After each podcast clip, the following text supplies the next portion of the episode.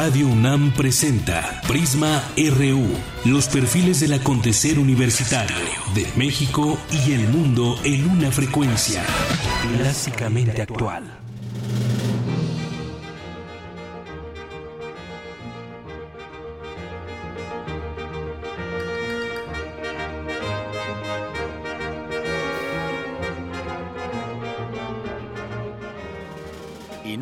Placete de la Mancha, of which nombre no quiero remembrearme, vivía not so long ago uno de esos gentlemen who always tienen una lanza en the rack, un buckler antigua, a skinny caballo y un greyhound para el chase. A cazuela with más beef than mutton, carne chopeada para la dinner, un omelette para los domingos, consumían tres quarters de su income.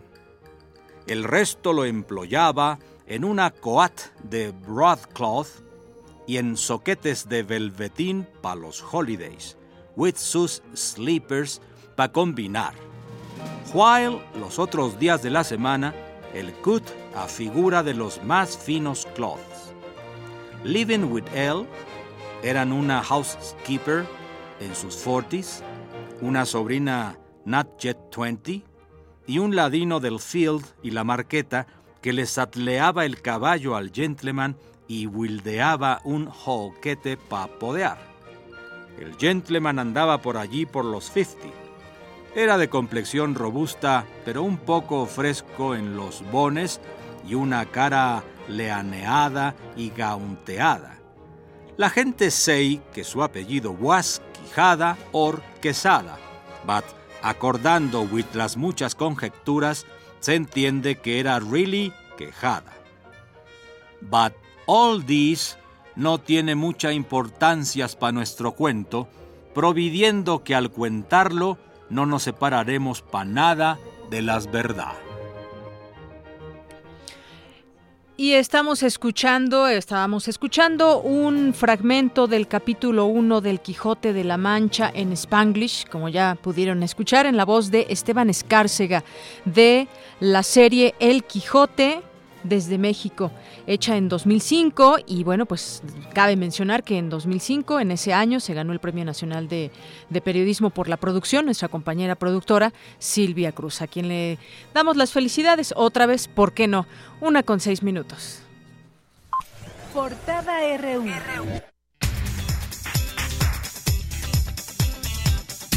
Y hoy en nuestra portada universitaria le tenemos que con la finalidad de aportar propuestas para la recuperación de los sueldos en México, la UNAM puso en marcha un curso sobre el salario mínimo. Habla el rector Enrique Graue. Nuestra Constitución señala que toda persona tiene el derecho al trabajo digno y socialmente útil donde los salarios deberán ser suficientes para satisfacer las necesidades normales de un jefe de familia en el orden material, social y cultural, y para proveer la educación obligatoria de sus hijos. Este derecho es una deuda que aún nos queda pendiente. Ya se antoja, pues, inaplazable e impostergable. Y por eso estamos aquí, para respaldar esta iniciativa del Consejo Económico y Social del Gobierno con las instituciones de educación superior metropolitanas, para discutir una nueva política de salario mínimo en nuestro país.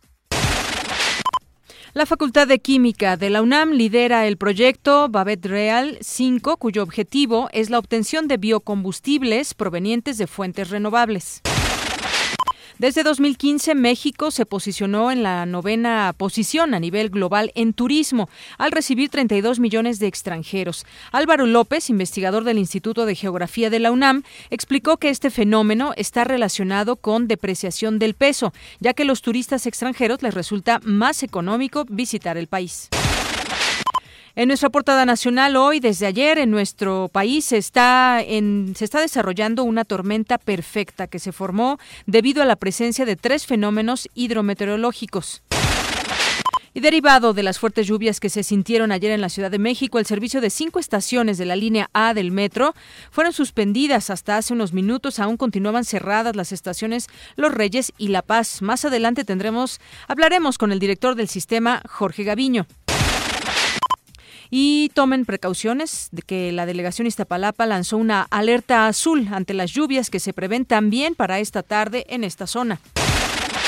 Jimena Puente de la Mora, comisionada presidenta del Instituto Nacional de Acceso a la Información y Protección de Datos, aseguró que la transparencia es un derecho irreversible y parte esencial de la democracia.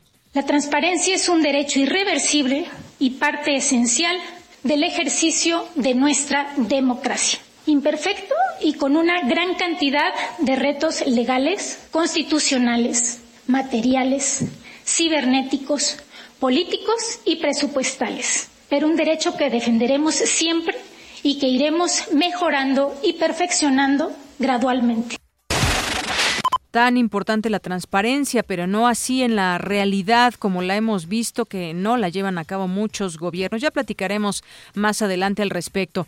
Por lo pronto, el titular del Ejecutivo afirmó que en materia de corrupción no hay alguien que se atreva a arrojar la primera piedra, pues al estar este flagelo presente en todos los ámbitos de la sociedad, todos han sido parte de un modelo arcaico que hoy se intenta desterrar. Una juez federal otorgó una suspensión provisional que impide cualquier orden de aprehensión contra el, ex, contra el exgobernador de Sonora, Guillermo Padres, quien es investigado por un presunto desvío de recursos públicos. El diario estadounidense The Wall Street Journal publicó una nota en donde señala que funcionarios de la Secretaría de Comunicaciones y Transportes fueron sobornados para favorecer a empresas en el reparto de televisiones digitales.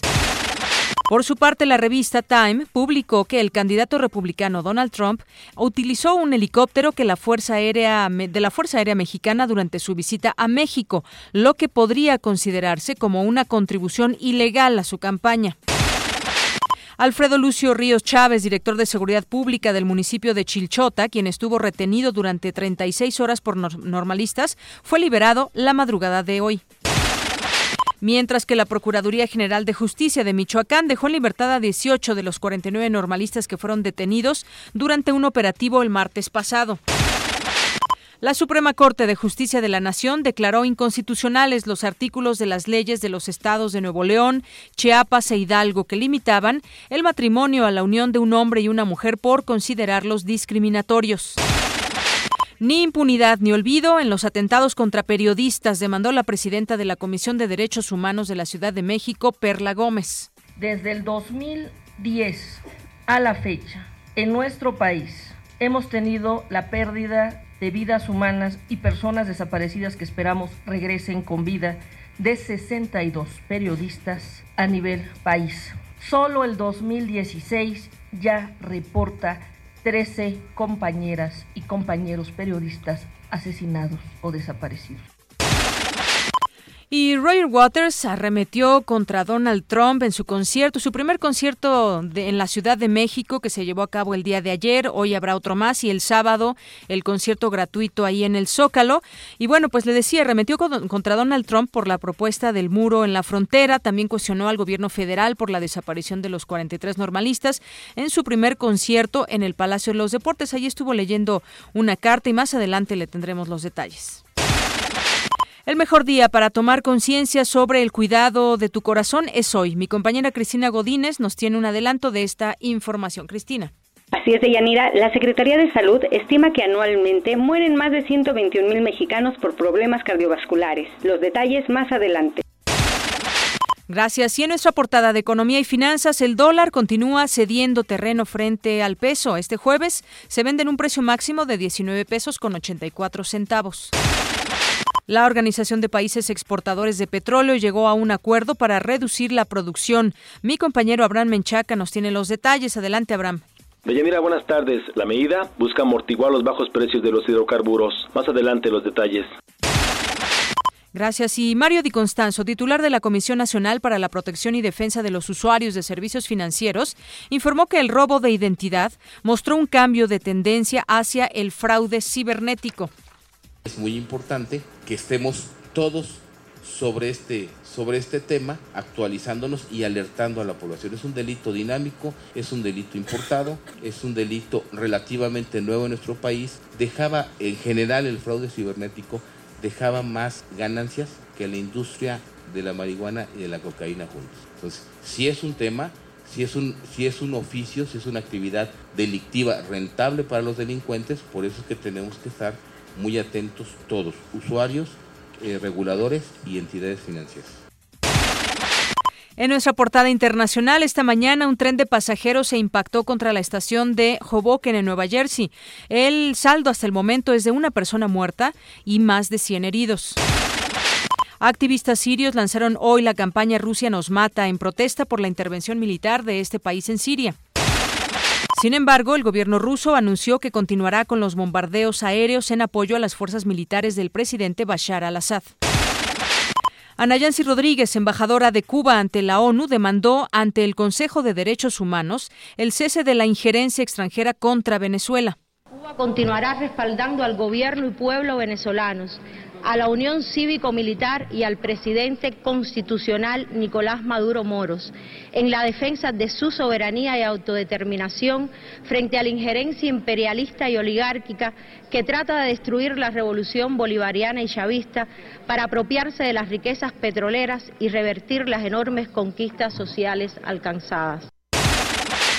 Nuevamente, la justicia noruega negó conceder un amparo a Edward Snowden contra una eventual extradición al visitar el país para recibir un galardón. Y hoy en la cultura, Tamara Quiroz, buenas tardes. Buenas tardes, Deyanira Auditorio. El Palacio de Bellas Artes, uno de los emblemas culturales más importantes de la Ciudad de México, hoy cumple 82 años. La Filmoteca de la UNAM y DocsDF rendirán homenaje al cineasta Adolfo García Videla con la proyección del documental Del viento y del fuego. Además, hoy recordaremos al insigne escritor Miguel de Cervantes Saavedra. Nos escuchamos más tarde. Claro que sí, muchas gracias. Y nos vamos a los deportes con Eric Morales. ¿Cómo estás, Eric? Todavía, todavía huele a Foro Sol, Eric. ¿Cómo estás? Bien, muchas gracias, Deyanira. Pues te comento que hoy en nuestro zarpazo hablaremos sobre las 35 medallas que consiguieron los representantes de Lima Lama de la UNAM en los pasados Juegos Nacionales Populares. Además, quedaron listos los cuartos de final de la Copa MX y ya hay posible calendario para la Fórmula 1 en 2017. De Yanira, esta y otra información más adelante en nuestro Zarpazo RU. Claro que sí, por ahí nos platicas qué tal te fue en el concierto de Roger Waters. Claro. Gracias.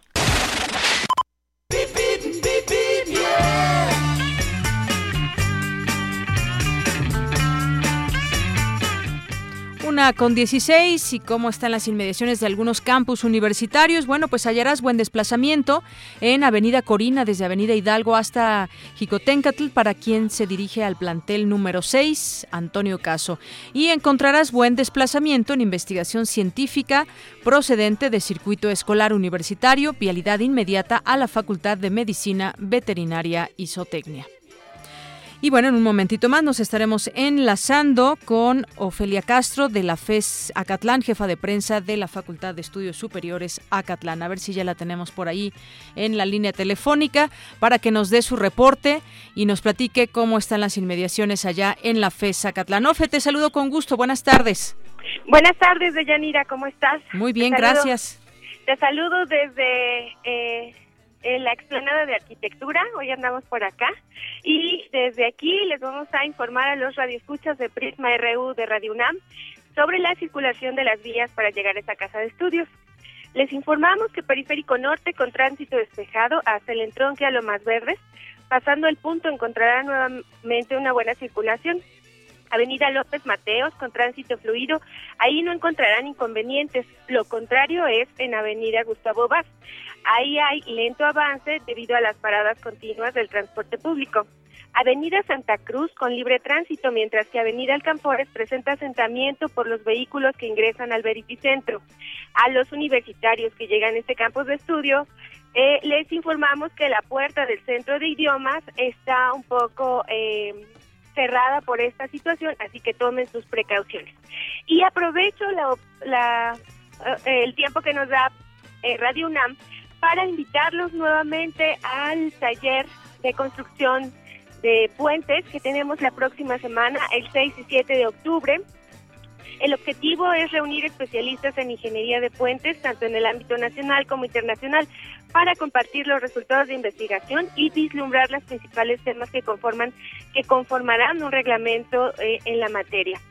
Eh, esto es eh, para aquellos que están interesados en especialistas en la construcción y la ingeniería. Con esto te saludo y les mando un saludo y buenas tardes. Claro que sí, Ofe, muchas gracias. Buenas tardes. Cuídese, hasta luego. Hasta luego, una con 18.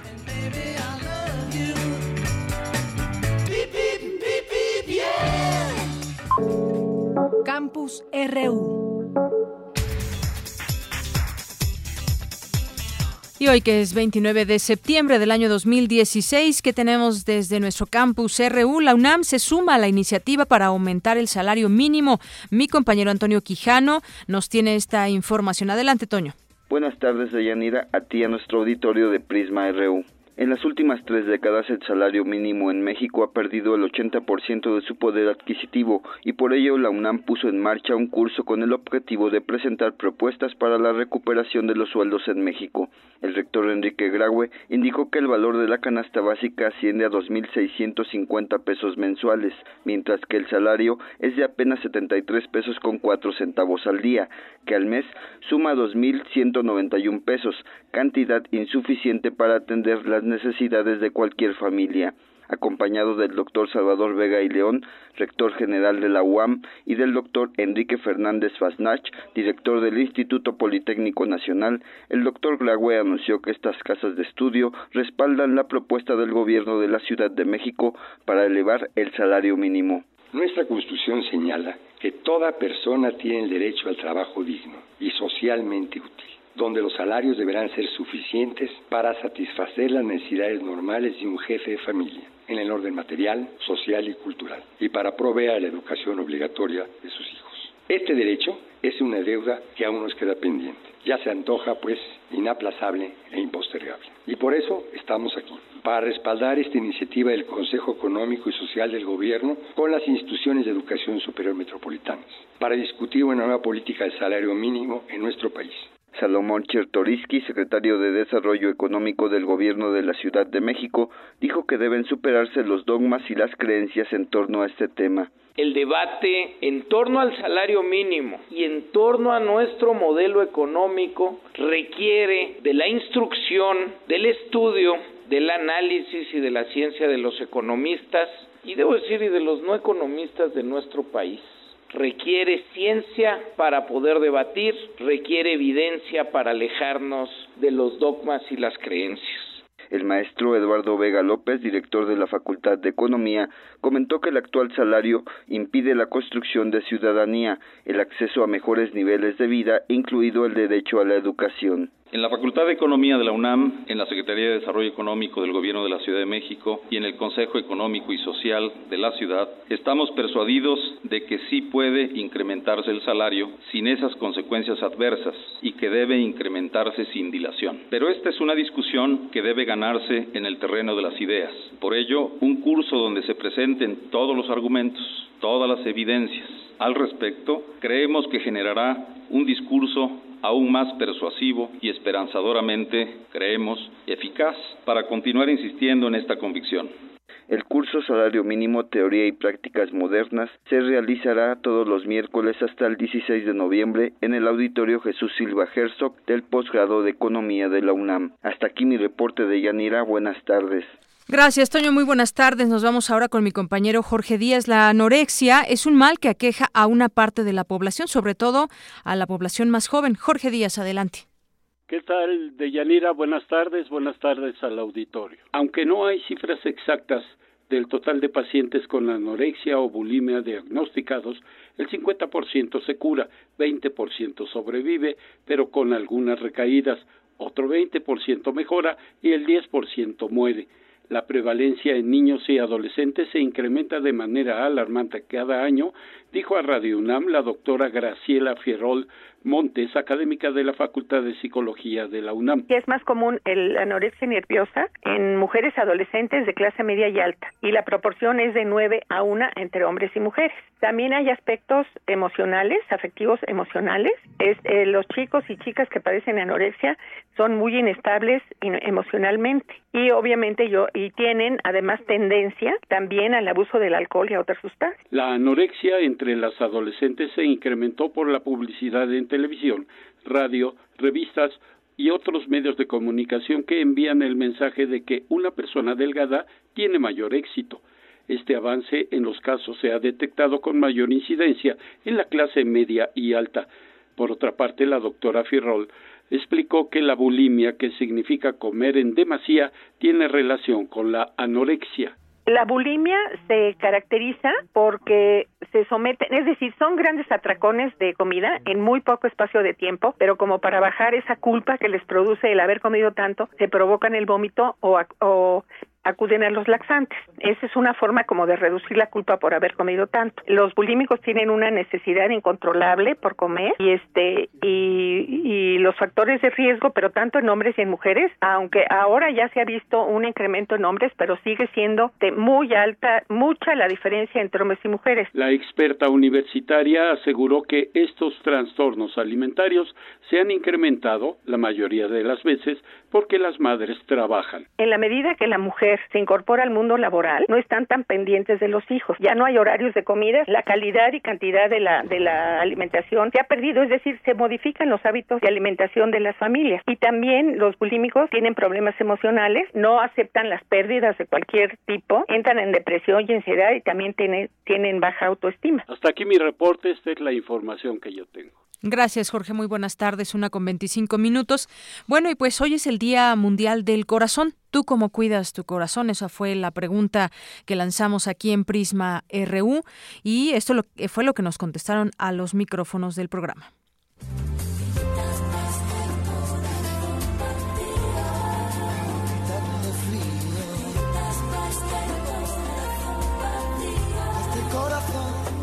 Pues sí, pero realmente nunca me he checado el corazón, ¿eh? Sí como bien y sí trato de dormir seis o siete horas al día, pero no, no he ido al cardiólogo ni nada de eso, ¿eh? Bueno, de la alimentación este, sana, eh, pues de alguna manera sí es como se debe uno de cuidar y no nada más el corazón, todo el, todo el cuerpo, ¿no? Toda la gente es muy decidiosa, ¿no? Entonces ya cuando le pasa algo pues, no tan grave, pero ya le sucede, pues cuando trata uno de cuidarse. Entonces, si es cuidar la alimentación, el peso, este, hacer ejercicio, porque pues las señales se vienen dando paso a paso y si no las atiende uno, pues el rato puede ser fatal, ¿no? Ah, yo lo cuido desde la mañana, me hago un licuado de manzana con avena, con agua y ya después este me tomo unas pues, pastillas, tomo agua. Ah, pues todos los días les damos de besos. Hacemos ejercicio y no comemos grasas, taquitos de carnitas, no. corazón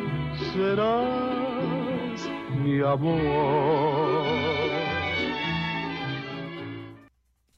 Bueno, pues eso fue lo que nos comentaron. ¿Y tú cómo cuidas tu corazón? Bueno, vamos a escuchar esta información sobre este día de mi compañera Cristina Godínez. Adelante.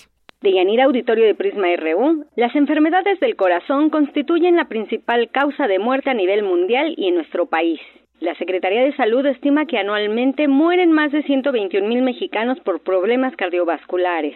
El doctor Eric Alexanderson Rosas, médico cirujano de la UNAM con especialidad en cardiología e imagen cardiovascular, explica cuáles son los signos de alerta que pueden derivar en un mal cardíaco. Principales molestias que un paciente refiere que nos tienen que sonar alerta que pueden tener un problema en el corazón es que tenga dolor de pecho. Generalmente puede estar localizado solo en el centro del pecho e irse hacia la espalda, como una opresión, como si sintieras que te apretaran el tórax, o a veces el dolor se puede irradiar hacia el hombro, hacia el brazo izquierdo, hacia el cuello o a la mandíbula. Una de las molestias también muy frecuentes es que el paciente refiere a sensación de falta de aire que se fatiga muy fácilmente, que se cansa haciendo actividades en las que antes no se cansaba también tener palpitaciones, sensación de mareo, sentir que el corazón va muy acelerado, el paciente dice tengo como taquicardias, a veces el paciente puede referir que suda mucho y suda frío. Entre los factores de riesgo que predisponen para padecer una enfermedad cardíaca se encuentran la obesidad y el sedentarismo, así como la hipertensión arterial y tener más de 40 años de edad.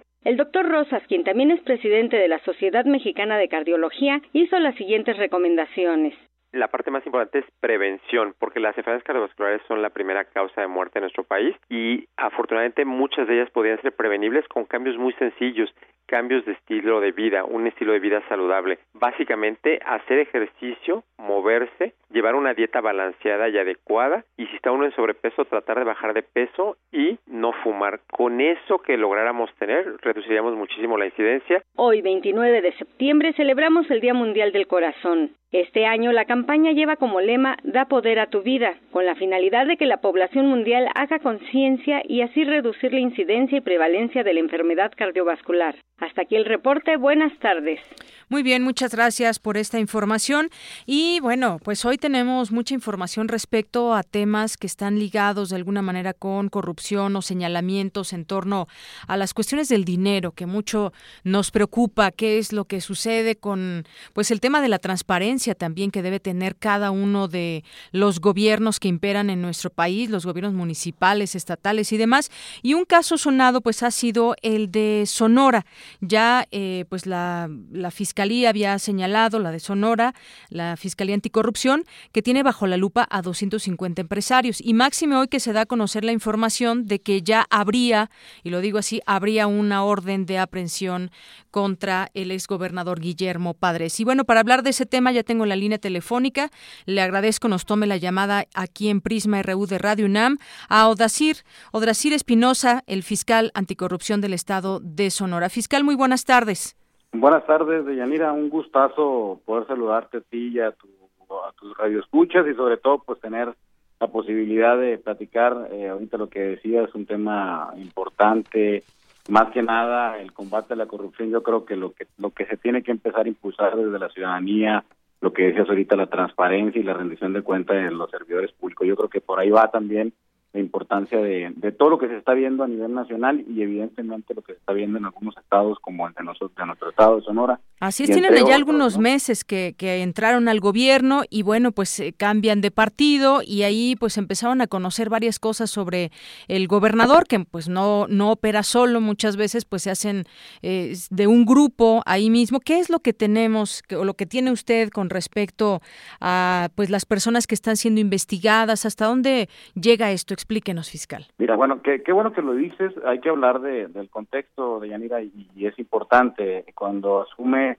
eh, ya el mandato la gobernadora constitucional, la licenciada Claudia Pavlovich Arellano, uno de sus compromisos a la hora de pues, dar su primer mensaje fue precisamente, eh, había mucho previamente a todo este, al escenario de su toma de protesta, había mucha especulación sobre actos de corrupción y bueno, muchos señalamientos públicos por medios de comunicación y demás en contra de, de las personas que estuvieron en el, en el sexenio anterior. Entonces, lo que hace la gobernadora eh, se compromete a crear una fiscalía precisamente que se encargara eh, no específicamente en el tema eh, del sexenio anterior, sino el tema de la investigación para de todos los delitos cometidos por hechos eh, cometidos, perdón, por servidores públicos. Y entonces lo, se crea la fiscalía y el día de ayer precisamente cumplimos el primer año de esta fiscalía que iniciamos desde cero, que la fuimos estructurando eh, con bases en, pues, en diversos ejercicios eh, que hemos que analizamos. Yo vengo de la academia y vengo desde de la sociedad civil.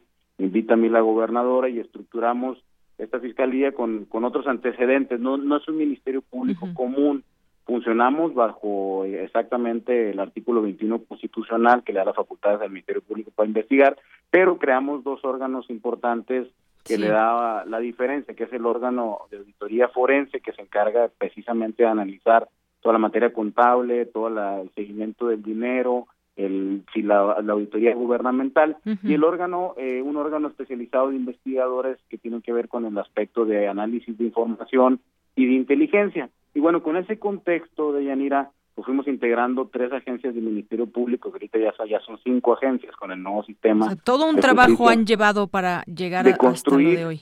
Es correcto, de construir una institución y a la vez iniciar todo este proceso de investigación. Y valga decir también, no únicamente con eh, exfuncionarios del sección anterior, sino también con exfuncionarios de algunos de los municipios. La mayoría bueno, gran parte de los municipios del estado, aquí en Sonora, presentó denuncias ante esta fiscalía eh, en contra de, obviamente, los funcionarios entrantes, en contra de ejercicios de los anteriores. Entonces estamos en un proceso. ¿De, qué partidos? ¿También del PAN o, del, PRI, De hecho, hay, que decirlo, ¿no? Sí. Eh, y eso es importante. Aquí no hay, nosotros lo que procuramos es justicia, eh, hacemos investigación hacia eso, no hay, no hay ideologías, aquí no hay colores, como dicen, tan es así que consignamos eh, un expediente que también el día de ayer tenemos un, primer gran resultado para nosotros, un municipio de aquí de, Sonora, eh, San Javier, que de hecho se filmó una película, La tuba del Goyo Trejo, que fue famosa en algún momento a nivel nacional. Eh, en ese municipio, un pueblo, vaya, un pueblo ah, que no rebasa de más de 10.000 habitantes, pero un pueblo muy emblemático, histórico de Sonora, se, se el expresidente municipal del PRI inclusive se vendió, se autovendió y bueno, y hay que decirlo ahí hay mucho desarrollo minero también, se autovendió el, el ex palacio municipal, imagínate, ¿no? Pues entonces, qué, barbaridad. Entonces, eh, obviamente se le lleva proceso ante la justicia, eh, los jueces federales, pues los jueces del estado eh, inician todo este eh, pues nos, se nos gira la se da la aprehensión de este personaje y al ya en el proceso eh, se logró llegar a la reparación del daño por medio de la justicia restaurativa y se entrega el día de ayer se nos regresa o a los en este caso a las personas de San Javier se les regresa el Palacio Municipal. Entonces yo creo que es un resultado interesante y siendo, como te vuelvo a decir, lo más destacado de esta parte también, pues que es un expresidente municipal de las del PRI, de, lo cual la gobernadora es del PRI. ¿no? A su vez... Y en, este, y en el caso del Estado, ¿qué es lo que han encontrado hasta el momento, fiscal? Pues mira, ya hemos tenido diversas investigaciones por diversos delitos. Aquí eh, se han denunciado desde peculados, incumplimiento de un deber legal, enriquecimientos ilícitos. Los ciudadanos han venido con otros. Ya tenemos a la fecha 101 denuncias por ciudadanos. Esas 101 denuncias vienen principalmente por el famoso enriquecimiento ilícito. De repente llegan y dicen, oye, es que yo conocía a Juan Pérez, vamos a poner un nombre, yo conocí a Juan Pérez y Juan Pérez eh, pues era una persona que tenía una casita y ahorita pues ya vive en un residencial que pocos tienen acceso, entonces... O sea, ahorita todo, todo está en investigación, todavía no hay nadie que esté en la cárcel. Sí, tenemos ya en, términos así de datos fríos y datos, duros, tenemos nosotros 15, 15 personas en proceso, seis consignaciones, hay tres personas en prisión preventiva. ¿Del gobierno estatal anterior? Del gobierno, ajá, son tres exsecretarios de, Estado, que de padres, bueno, del, del, del, sección, anterior. Tenemos a este expresidente municipal que te comento y desarticulamos una red de plazas, eh, que de, venta de plazas en, en, el sector educativo. Eso es bien importante, también hay que decirlo, la corrupción se da en todos los niveles inclusive esa red pues eh, tenemos a dos personas también que están en, en prisión preventiva y otros que están y continuará esto verdad porque todo apunta a que, que llegará todo esto hasta el gobernador no digo que esta es una investigación que se hace a nivel federal pero que de cualquier manera ustedes están atentos a ello con lo que respecta a la, al estatal.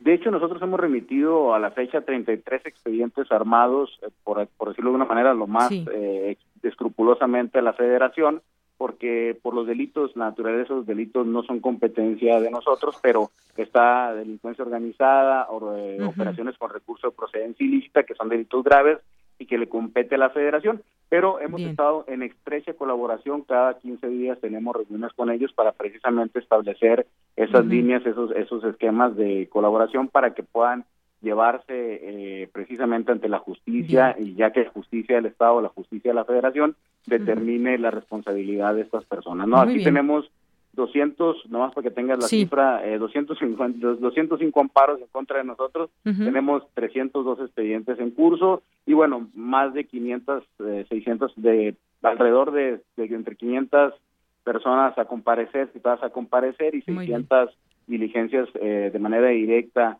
con ellos, ¿no? Entonces yo creo que es importante el trabajo que se está haciendo acá en la, en la Fiscalía, pues seguiremos viendo. Es un precedente, ¿no? Muy bien, seguiremos muy atentos a lo que suceda allá. Esto no ha terminado y están las investigaciones en curso. Fiscal, muchísimas gracias. Al contrario, Deyanira, un gusto saludarte y estamos al pendiente. Hasta luego. Buenas tardes.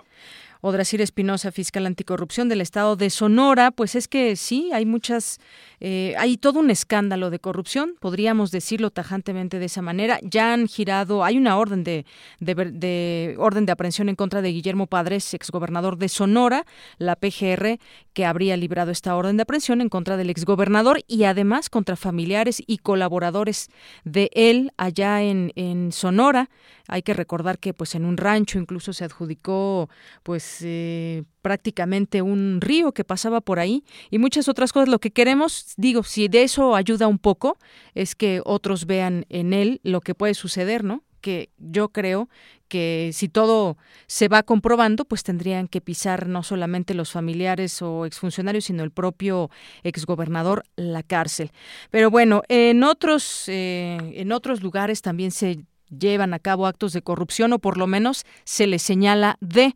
Hay 61 eh, pues dentro de los principales partidos hay al menos 61 expedientes de militantes en proceso de ser sancionados por alguna falta a sus estatutos, además del PRI, eh, que el lunes, pues bueno, hay que recordar, retiró los, los eh, derechos partidistas al gobernador de Veracruz, Javier Duarte, pero también el PAN y el PRD tienen en sus filas a políticos que son investigados. Claro que hay escándalos mayores que otros, pero pues a final de cuentas señalados por corrupción. En la Comisión Anticorrupción del PAN, al momento hay 26 denuncias contra funcionarios o dirigentes panistas por diversos asuntos, particularmente por abuso de autoridad y presuntas irregularidades. Los dos primeros expedientes que investiga el órgano partidista son el del exgobernador que mencionábamos, a Padres, y el de la exalcaldesa de Monterrey, Margarita Arellanes, ambos por haber cometido presuntos actos de corrupción. En el PRD tienen al menos 20 procesos abiertos para analizar la expulsión de militantes que apoyaron a otros partidos y fueron registrados como candidatos en elecciones pasadas. Ahí más que un tema de corrupción, eh, faltar a sus estatutos. Y bueno, en otro tema, igual ligado con, pues, con asuntos de dinero es, el tema, el dinero que no saben o se gastan de más. Y le voy a dar un ejemplo, mire, hoy salen en varias, en varias notas el gasto de Roberto Borge en eh, los transportes vía aérea, 53.3 millones de dólares. Al comparecer ante la Comisión de Hacienda, Presupuesto y Cuenta del Congreso Local, el director general de la empresa VIP SAESA, Servicios Aéreos Ejecutivos S.A., Carlos Alberto Acosta Gutiérrez reveló que durante el sexenio recién concluido el exgobernador Roberto Borge Angulo gastó 51 millones 281 mil 250 dólares en la renta de dos aeronaves y un helicóptero para sus traslados. ¿De verdad requieren tanto tantos viajes, tanto dinero, tanto cuesta esto. Y bueno, pues aquí viene desglosado un poco el, tema. Dice, explica que desde el principio la administración del priista, por conducto, eh, conducto de esta empresa, subarrendaba a Taxi Aéreo Villarrica las dos aeronaves mediante un contrato de 150 horas de vuelo mensuales. A razón, mire cuánto costaba por hora, 4.500 dólares por hora, es decir, 48 millones 600 mil dólares durante los seis años de gobierno. Adicionalmente, para el servicio del gobierno, gobernador se rentó en enero de 2014 un helicóptero por 25 horas mensuales, cada, cada una con un costo de 3.250 dólares. Algunos pues también se beneficiaron de estos viajes y ahora pues suman estas eh, pues estas cantidades tan tremendas que uno no imaginaría, siendo un estado pues que sí tiene mucho dinero derivado del turismo, pero que también hay mucho que atender en las zonas mayas, por ejemplo. Y bueno, pues vámonos a otros temas. Vamos a otros temas ahora aquí en la Ciudad de México y no solamente aquí en varios estados, 18 para ser exactos. Este jueves continuarán las lluvias, al igual que ayer, de muy intensas a fuertes en al menos 18 estados, ya que hay dos fenómenos que ocasionarán la entrada de humedad tanto por el Océano Atlántico como por el Pacífico. Y se trata de una combinación de aires frío y cálido que provoca estas condiciones y a ello se suma la cercanía de una onda tropical a la península de Yucatán. Esto lo señaló el Servicio Meteorológico Nacional. Y aquí en el Valle de México, pues se siguen esperando más lluvias por la tarde y noche. Ayer, desafortunadamente, pues vimos que eh, se inundaron algunas líneas o algunas estaciones, más bien para ser precisos, del metro. Y voy a platicar en este momento, ya me enlazo vía telefónica, con Jorge Gaviño, él es director del Sistema de Transporte Colectivo Metro. ¿Qué tal, director? Buenas tardes. Yanira, muy buenas tardes. Bueno, pues platíquenos un poco de estas estaciones que tuvieron que ser cerradas, qué, qué es lo que sucede, es falta de mantenimiento, pónganos en contexto, por favor.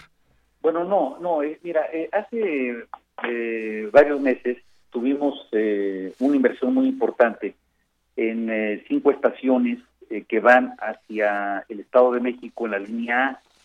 Estamos hablando de, de la estación desde Peñón Viejo Acatitla, Santa Marta, Los Reyes y La Paz, eh, tuvimos que trabajar con las vías y las renivelamos todas. Es decir, eh, el, sistema está en este momento funcionando bien eh, en toda esta parte. ¿Qué ocurrió el día de ayer y qué ha ocurrido en días pasados? Y, el temor es que vuelva a ocurrir por la precipitación pluvial. Bueno, Los Reyes y La Paz están ubicados en una en una olla, digamos, una depresión de terreno que recibe los escurrimientos del cerro de Santa Catarina, básicamente. Entonces, cuando llueve muy fuerte, eh, el drenaje, que es un drenaje que está ya muy saturado, que tiene muchas descargas de aguas negras eh, y está además medio colapsado porque hay asentamientos diferenciales, es insuficiente para sacar todo el agua. Entonces ingresa mucho más agua de la que puede salir. Tal es así que, que sube hasta metro y medio, eh, más o menos, en algunas zonas de Los Reyes y de La Paz, eh, sube el agua y entonces cuando se hacen este tipo de encharcamientos, empieza a ingresar el agua a nuestras instalaciones. Y una vez que nos tapan las vías, es decir, cuando ya llega al hongo de, la, de la vía, ya no podemos circular porque el material electrónico es muy delicado y si lo pasamos el tren con eh, un encharcamiento de, ese, de esa magnitud, pues entonces podemos eh, dejar infuncional al tren.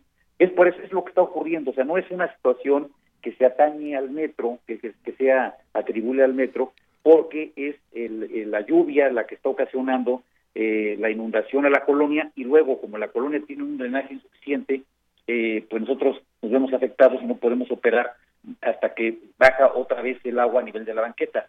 Entonces, ¿qué vamos a hacer? ¿Qué estamos tratando de hacer conjuntamente con las autoridades del Estado de México y las autoridades municipales y apoyados por la Federación, por, por Conagua? Lo que tenemos que hacer es meter un drenaje que pluvial un drenaje que, absorba toda esta agua en demasía y que la lleve a un cárcamo de bombeo a un kilómetro, 200 metros de, esta zona de afectación. Una vez que, llevemos el agua por gravedad con este, con este drenaje, entonces lo tenemos que bombear con unas bombas muy potentes hacia el río de la compañía, hacia el canal de la compañía. Eh, si lo hacemos así, vamos a resolver definitivamente el problema de inundación de esta parte de la de, de, las, de las vías y de, la de las colonias. Para que esto ya no suceda en otras ocasiones que llueva muy fuerte. Exactamente. El día de ayer te puedo comentar, eh, de Yanira, que, que, fueron este, inundadas cerca de 100 casas. Se inundaron ahí en esa zona. Sí, vimos las fotografías, tremendas eh, fotos que muestran, muestran justamente la intensidad de la lluvia, pero la inundación y la tal vez pues poca capacidad que se tiene al momento para pues desahogar esa zona. Sí, efectivamente. Entonces no es un asunto que que, que, tenga que ver con el sistema de transporte colectivo. Nosotros vamos a ayudar a resolver el problema. Yo tengo indicaciones del jefe de gobierno, del doctor Mancera, de, de, ponerme en contacto con todas las autoridades, ya lo hicimos. Hicimos un proyecto ejecutivo de trabajo, lo firmamos todas las partes, lo firmó el presidente municipal, lo firmó eh, también eh, la, este, la, CAEM, que es el, eh, la Comisión de Agua del Estado de México, lo firmó también el Estado de la Secretaría de Movilidad y nosotros eh, vamos a hacer la obra eh, con un recurso del Fondo Metropolitano que ya estamos consiguiendo. Eh, y, hablando de tiempos, director, ¿cuándo sería que ya se tenga esta obra para que ya no se inunde el metro? Si, empezara yo mañana, estaríamos hablando de cuatro meses de trabajo. Cuatro meses. Ahora, finalmente ya no es para esa temporada de lluvia. Exactamente. Yo espero que ya después del cordonazo de San Francisco, como, como decían las abuelitas, pues ya no tengamos más lluvias, pero bueno, finalmente parece ser que las que las previsiones eh, meteorológicas nos están diciendo otras cosas. Exactamente. Bueno, entonces más o menos podría ser que en cuatro meses, no en esa temporada de lluvias que ya, bueno, ya digamos que estos fenómenos que explican las lluvias que, que se vivieron ayer y las que vendrán posiblemente hasta el fin de semana, pero entonces digamos hasta para la siguiente temporada de lluvias ya no tendremos este tipo de problemas. En esta parte de las colonias que he mencionado, no. Este, seguramente habrá otras situaciones de inundaciones en otros lados, pero sí vamos a resolver el problema eh, con esa obra en, este, en, esas dos estaciones concretas. Muy bien. Oiga, ya que ya que estamos en ese tema también del metro, eh, nos preguntan por aquí que por qué todos los días el metro va muy lento. ¿Qué nos puede decir con, con el funcionamiento en sí del metro? ¿Qué, qué datos tiene? Bueno, nosotros estamos funcionando con cuando llueve los los trenes tienen que ir con un, a una velocidad. Se alenta. De, sí, con una velocidad de 35 kilómetros por hora, que es una marcha de seguridad. Eh, ¿Por qué lo hacemos de esa manera? Bueno, los trenes neumáticos, que es la mayoría de los trenes que tenemos, eh, que son de, rodadura neumática, que son de llantas, no son de fierro, este, se patinan mucho con el agua. Cuando llueve, cuando están a la, intemperie eh, y, frena el, el, tren, el tren patina. Entonces, nosotros, en lugar de ir hasta 70 kilómetros por hora, que es más o menos la velocidad crucero máxima que, debemos de ir, tenemos que ir a 35 kilómetros por hora. aunque los que aunque vayan en túnel, porque muchas veces los que están pues al aire libre, pues sí se entiende, pero también los que van en el túnel. Pues sí, porque si no, si no los que van en el túnel alcanzarían los que están afuera. Por ejemplo, en la línea 2, cuando tenemos marcha de seguridad de los trenes que están van en calzada de Tlalpan, pues van a 35 kilómetros por hora, y si los demás de los de túneles fueran a 70, entonces alcanzarían a los otros y ya no podríamos hacer el circuito completo. Tenemos que ir a una velocidad por medio estándar y estable, porque la distancia entre tren y tren tiene que ser la misma siempre. O sea, este, un tren, un tren cuando se detiene adelante, el de atrás tiene que guardar la distancia y también detenerse. Bien, y en el caso de la línea 12, ¿cómo van ahí los eh, trabajos? ¿Estaban haciendo trabajos de mantenimiento durante la noche? Y bueno, en, en, su momento usted fue uno de los críticos a esta línea 12. Bueno, este, y, sigo siendo crítico. Finalmente la estamos revisando y eh, la estamos, este, en este momento la línea 12 está funcionando perfectamente bien. No tenemos ningún problema. Eh, le estamos dando un mantenimiento exhaustivo. Es una línea que nos va a costar más cara siempre tenemos que estar gastando año con año eh, pues un mantenimiento de, para ir reperfilando las ruedas para que no pierdan la geometría porque se van eh, ochavando, se van golpeando y se van lastimando las ruedas hay que estarlas este, reperfilando este, permanentemente luego los rieles los tenemos que estar manteniendo también se van eh, ondulando los reyes los, los, rieles y tenemos que estarlos lijando digámoslo así este esto es todas las noches Oiga, eh, sí, Jorge Gaviño, director de... No solamente en contingencia, de pronto en algunos momentos pues la gente se queja de que es insuficiente el metro, que se requieren pues más trenes y demás. ¿Qué nos puede decir en general de cómo está funcionando? Tienen razón, tienen razón las personas. O sea, el, metro, sí, efectivamente, el, metro tiene una gran capacidad de movilización. Eh, estamos moviendo ahorita 5 millones y medio de personas diarias. O sea, se dice fácil 5 millones y medio, pero para que nos imaginemos, pues son este, prácticamente todos los habitantes de la Ciudad de México y, imaginemos que podemos mover a todos ellos en un solo día eh, de un lugar a otro. Eh, eh, el problema que tenemos es de que todo este sistema fue diseñado para mover a tres millones y medio. Y estamos moviendo cinco millones y medio. Entonces, la capacidad pues no, no, no nos da, sobre todo no las pico, para mover cómodamente a la gente. Entonces la gente va muy hacinada, sobre todo en las horas pico, eh, la gente pues este, busca eh, movilizarse, somos el tren eh, más barato del mundo, no hay otro sistema más barato que el de la Ciudad de México, es un sistema subsidiado que el gobierno de la ciudad está pagando de nuestros impuestos, pues en cada boleto le, pone un subsidio. Entonces, ¿qué tenemos que hacer? Bueno, pues tenemos que hacer este, inversiones en el metro, como lo vamos a hacer ahora en Los Reyes y La Paz, y lo estamos haciendo la línea 1, Sí. Este, me gustaría, este, Yanira, que me acompañaras algún día ahí a la línea 1 para que veas cómo estamos dejando las estaciones.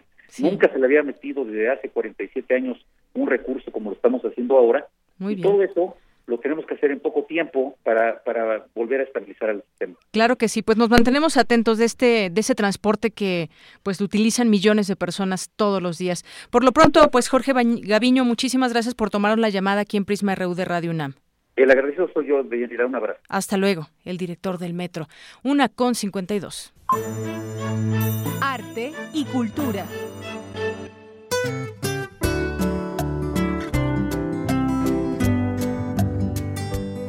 ¿Qué tal, Tamara? ¿Cómo estás? Adelante con la cultura. Muy bien, Deyanira, muchas gracias. Eh, uno de los mayores placeres en la vida, sin duda, es comer. Y en la novela Don Quijote de la Mancha, Miguel de Cervantes Saavedra nos lleva por varios pasajes gastronómicos. A 469 años del natalicio de este gran escritor, vamos a escuchar la receta de habas con jamón y el testimonio de Felipe Jiménez García Moreno sobre el capítulo 45 donde a Sancho Panza lo nombran gobernador de Ínsula Baratina.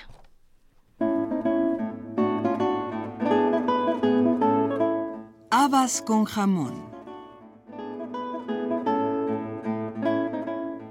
Para seis personas hace falta un kilo de habas muy tiernas, seis cucharadas soperas de aceite, 100 gramos de jamón serrano picado finamente, dos dientes de ajo picados, una cucharada sopera de perejil picado, medio vaso de agua y sal.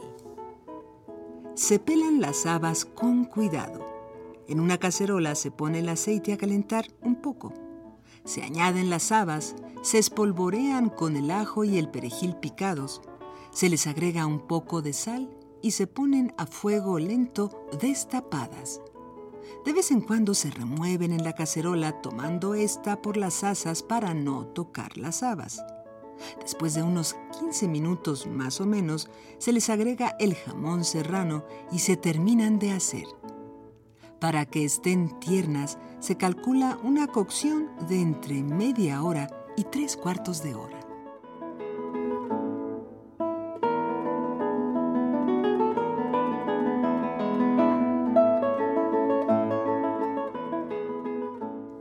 Acerca de la enseñanza que Cervantes ofrece en este pasaje a través de la descripción gastronómica, Felipe Jiménez García Moreno nos dice.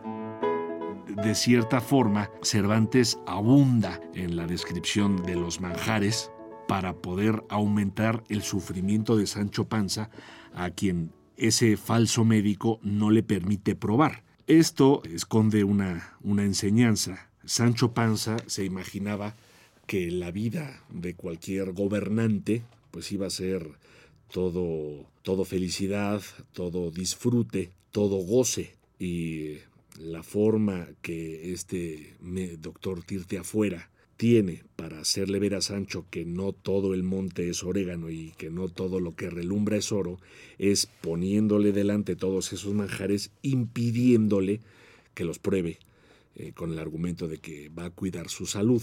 En este caso, lo principal ya no es tanto qué es lo que tiene ante los ojos Sancho en la mesa, sino la constante actitud del médico de impedirle que lo pruebe y lo más divertido de todo es cómo termina el capítulo cuando Sancho, ya harto y desesperado, exclama que si no le dan de comer, que se regresa a su oficio de, de, escudero y pierde en ese momento ya todo interés de seguir, de seguir siendo el, el gobernador de la ínsula.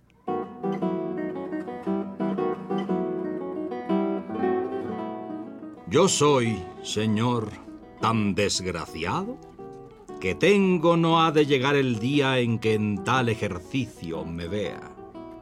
Oh, qué pulidas cucharas tengo de hacer cuando pastor me vea. Qué de migas, qué de nata, qué de guirnaldas y qué de zarandajas pastoriles que, puesto que no granjeen fama de discreto, no dejarán de granjearme la de ingenioso. Ínsula barataria, ¿no? Rectifico. Y bueno, Deyanira, ¿qué tal esa receta de habas? Muy rica. Habas con jamón, se antoja, ¿eh? ¿verdad? Aparte ya estamos en la hora de la comida. Sí, sí, sí. Y bueno, tenemos eh, cuatro pases dobles para que se vayan al foro de música nueva en la sala Nesa Hualcoyotl este sábado 1 de octubre a las 20 horas, a las 8 de la noche. Se van a ir cuatro pases dobles al 55, 36, 43, 39 y también tenemos cuatro pases dobles para el domingo 2 a las 12 del día. Eh, tienen que venir por ellos aquí a Radio UNAM si cuando marquen al 55 36 43 39 les damos todos los detalles. Cedo los micrófonos al Zarpazo. Zarpazo RU.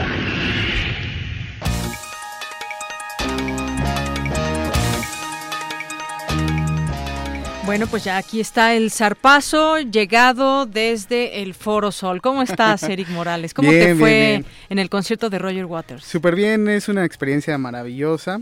La verdad es que el concierto, pues, prometió mucho y cumplió con esas expectativas. La verdad es fantástico. Fantástico, aunque se va a poner mejor hoy, vas a ver. hoy vas, ¿verdad? hoy nos toca. Verás que te vas a divertir. Te vas a divertir muchísimo. Y si vas entre amigos, pues, mucho mejor. ¿eh? Mucho mejor. Bueno, pues ya mañana lo, lo comentaremos, si es que llegamos.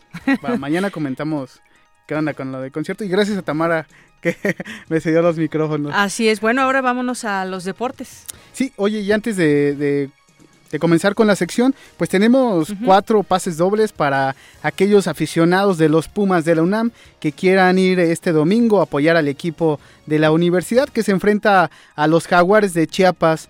Eh, es el domingo a las 12 del día en el Estadio Olímpico Universitario y para llevárselo solamente nos tienen que llamar al 55 36 43 39 55 36 43 39. Recuerden, el domingo 12, eh, perdón, el domingo a las 12 horas en el Estadio Olímpico Universitario nos llaman y son todos suyos. Bueno, pues nos vamos con la información universitaria porque la UNAM cosechó 35 medallas en Lima Lama durante los pasados Juegos Nacionales Populares 2016 que se llevaron a cabo en Huaxtepec, Morelos. Eh, entre las preseas obtenidas están 6 oros, 4 14 platas y 15 bronces. La representación de nuestra universidad estuvo compuesta por 16 atletas que compitieron en las modalidades estricta, creativa y con armas, en el formato individual y por equipos. Las categorías en las que participaron estuvieron divididas por edades de 9 a 10, 11 a 12 y 15 a 16 años. Cabe destacar que Lima Lama es un deporte de origen polinesio basado en sistemas tradicionales de danza y combate somoano. Muchas felicidades a los deportistas auriazules, que pues es una disciplina que pocos conocen que la universidad en la universidad lo pueden practicar y más adelante en algunos días tendremos una entrevista para que conozcan todos los detalles de esta disciplina el Lima Lama. También ayer inició la campaña ¿Cómo no te voy a leer? en donde los jugadores de los Pumas del UNAM fomentarán el hábito de la lectura entre la afición y la comunidad universitaria.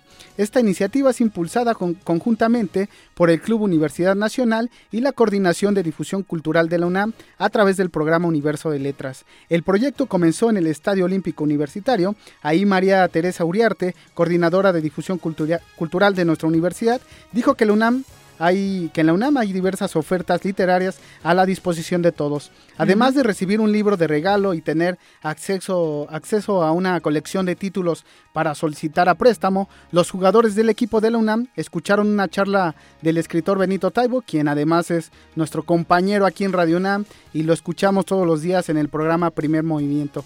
¿Cómo no te voy a leer? Continuará desarrollándose en el primer equipo de Pumas durante los próximos meses y se extenderá a los planteles de fuerzas básicas del Club Universidad Nacional. Y ayer también regresó al Estadio Olímpico Universitario Hugo Sánchez, esto con motivo de un documental sobre su vida. Ahí en las instalaciones del estadio se está filmando algunos pasajes importantes para este jugador, exjugador mexicano. Recordemos que el Pentapichichi rebutó como jugador de los Pumas en 1976 y como director técnico encabezó el bicampeonato del conjunto felino en 2004. Hugo Sánchez es el canterano más exitoso en la historia del Club Universidad y eh, él en distintas ocasiones ha mostrado el amor y respeto por los Pumas. Ahí el también ex técnico de la selección nacional se tomó la foto del recuerdo con numerosos amigos como Leandro Augusto, Darío Verón, Sergio Gea y Rodrigo Ares. De Yanira, la información deportiva. En una hora continuamos con más. Claro que sí, muchas gracias Eric. Y bueno, pues nos vamos ahora a resumen.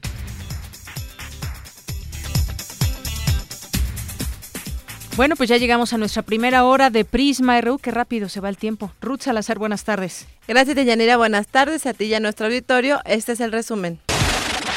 En entrevista para Prisma RU, Odrasir Espinosa, fiscal anticorrupción de Sonora, aseguró que las investigaciones por probable actos de corrupción cometidos en el sexenio del exgobernador Padres se realizan sin tintes partidistas. De hecho, nosotros hemos remitido a la fecha 33 expedientes armados, eh, por, por decirlo de una manera, lo más eh, escrupulosamente a la federación, porque por los delitos naturales esos delitos no son competencia de nosotros, pero está delincuencia organizada o eh, operaciones con recursos de procedencia ilícita, que son delitos graves y que le compete a la federación. Pero hemos estado en estrecha colaboración, cada 15 días tenemos reuniones con ellos para precisamente establecer esas líneas, esos, esos esquemas de colaboración para que puedan llevarse eh, precisamente ante la justicia y ya que la justicia del Estado la justicia de la federación determine la responsabilidad de estas personas. ¿no? En otro tema, Jorge Gaviño, director del Metro, dijo que las fallas que se han presentado en los últimos días se solventarán con la construcción de una obra especial. ¿Qué vamos a hacer? ¿Qué estamos tratando de hacer conjuntamente con las autoridades del Estado de México y las autoridades municipales y apoyados por la Federación, por, por Conagua? Es meter un drenaje que pluvial, un drenaje que, que, absorba toda esta agua en demasía y que la lleve a un cárcamo de bombeo a un kilómetro, 200 metros de, de esta zona de afectación. Si lo hacemos así, vamos a resolver definitivamente el problema de inundación de esta parte de la de, de las de las vías y de la de las colonias. El Banco de México subió su tasa de interés de referencia de 4.25 a 4.75%. Quédense con nosotros en la segunda hora de Prisma RU en la sección de salud. Susana Antoni nos hablará sobre el laboratorio de ciberpsicología de la Facultad de Psicología de la UNAM que atiende a víctimas de violencia. Hasta aquí el resumen, Reñanira. Buenas tardes. Gracias, Ruth. Muy buenas tardes. Dos con tres. Vámonos a un corte y regresamos. Queremos conocer tu opinión. Síguenos en Twitter como arroba PrismaRU. Para nosotros, tu opinión es muy importante. Síguenos en Facebook como PrismaRU. Una orquesta en la cocina. Cuarteto de cuerdas en el auto. Y un violonchelo solista sentado en el sillón favorito de la sala. Orquesta Filarmónica de la UNAM. Desde la sala Nezahualcóyotl. Escucha los conciertos los domingos al mediodía. Desde la comodidad de tu casa. 96.1 FM. Radio UNAM. Ballets de todos los tiempos. Música medieval, barroca, moderna. Los sonidos que hacen mover al cuerpo en un solo programa. Diáspora de la danza, lunes a viernes a las 6.40 de la mañana y su retransmisión a las 3 de la tarde. Por el 96.1 de FM. Radio UNAM.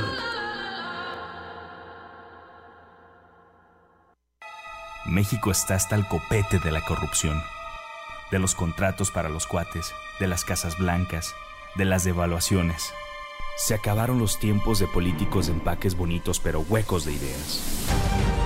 Tu energía, tu creatividad y tu amor estás cambiando México y con tu participación estás a punto de despedir a esos políticos. Nosotros lo entendemos y estamos contigo. Por eso ponemos el PRD en tus manos, para que juntos cambiemos a México. Viaja con nosotros de la locura al idealismo. Primer movimiento lleva los micrófonos al Festival Internacional Cervantino 2016. Sigue la transmisión especial desde el corazón de Guanajuato. Del 12 al 14 de octubre, de 7 a 10 de la mañana, por el 96.1 de FM. Callejonea desde temprano con nosotros. Aquí en Radio UNAM.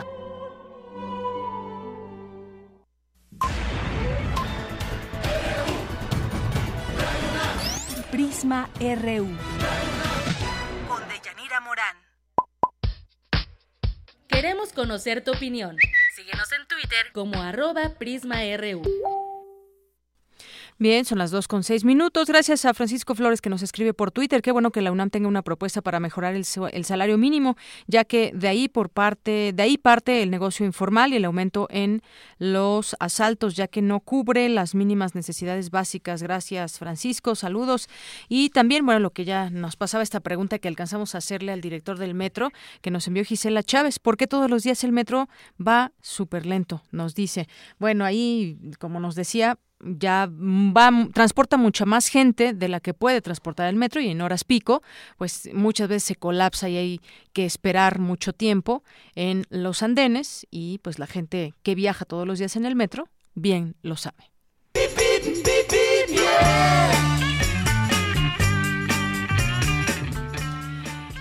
Nos vamos ahora con nuestro compañero Eric Quiroz Argueta, jefe de difusión cultural de la FES Cuautitlán. ¿Cómo estás, Eric? Adelante. ¿Qué tal, Deyanira? Buenas tardes. Eh, un saludo para ti y para todo tu auditorio. Desde acá de la FES Cuautitlán, en Campo 4, te comentamos que el tráfico es fluido en cuanto a la circulación de sur a norte. Sin embargo, tener eh, precaución para eh, lo que es el viaje que se hace desde la caseta de Querétaro hacia el sur, eh, la caseta de, de Tepoztlán hacia el sur de la Ciudad de México, pues los baches allí han congestionado un poco esta vialidad.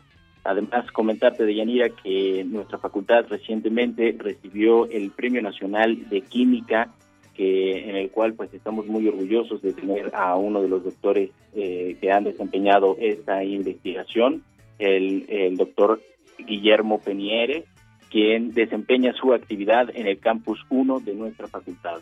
También te comento que esta multidisciplinaria es la primera en obtener el grado de facultad el 22 de julio de 1980 gracias al doctorado de microbiología. Hasta aquí mi reporte de Yanira. Eric, muchas gracias. Buenas tardes. Buenas tardes. Y en otro punto, Avenida Insurgentes mantiene buena circulación de eje 10 sur hacia el circuito Mario de la Cueva, inmediaciones a la Facultad de Economía. Y te comento que sin contratiempos, Avenida Insurgentes Norte del Metro Indios Verdes hacia preparatoria del plantel número 9, Pedro de Alba, y lento avance en prolongación División del Norte para quien deja atrás la glorieta de Vaqueritos y se dirige al plantel sur preparatoria 1 ubicada en inmediaciones de Avenida La Noria, de La Noria y Avenida Plan de Muyuguarda. Y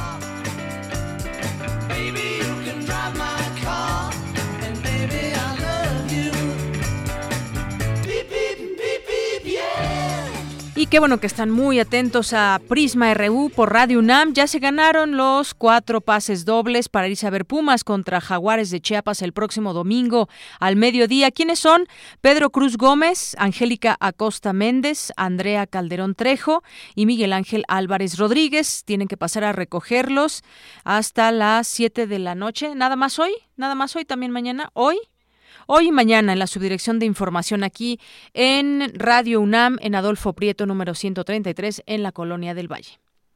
Y bueno, pues nos vamos con la información. Continuamos.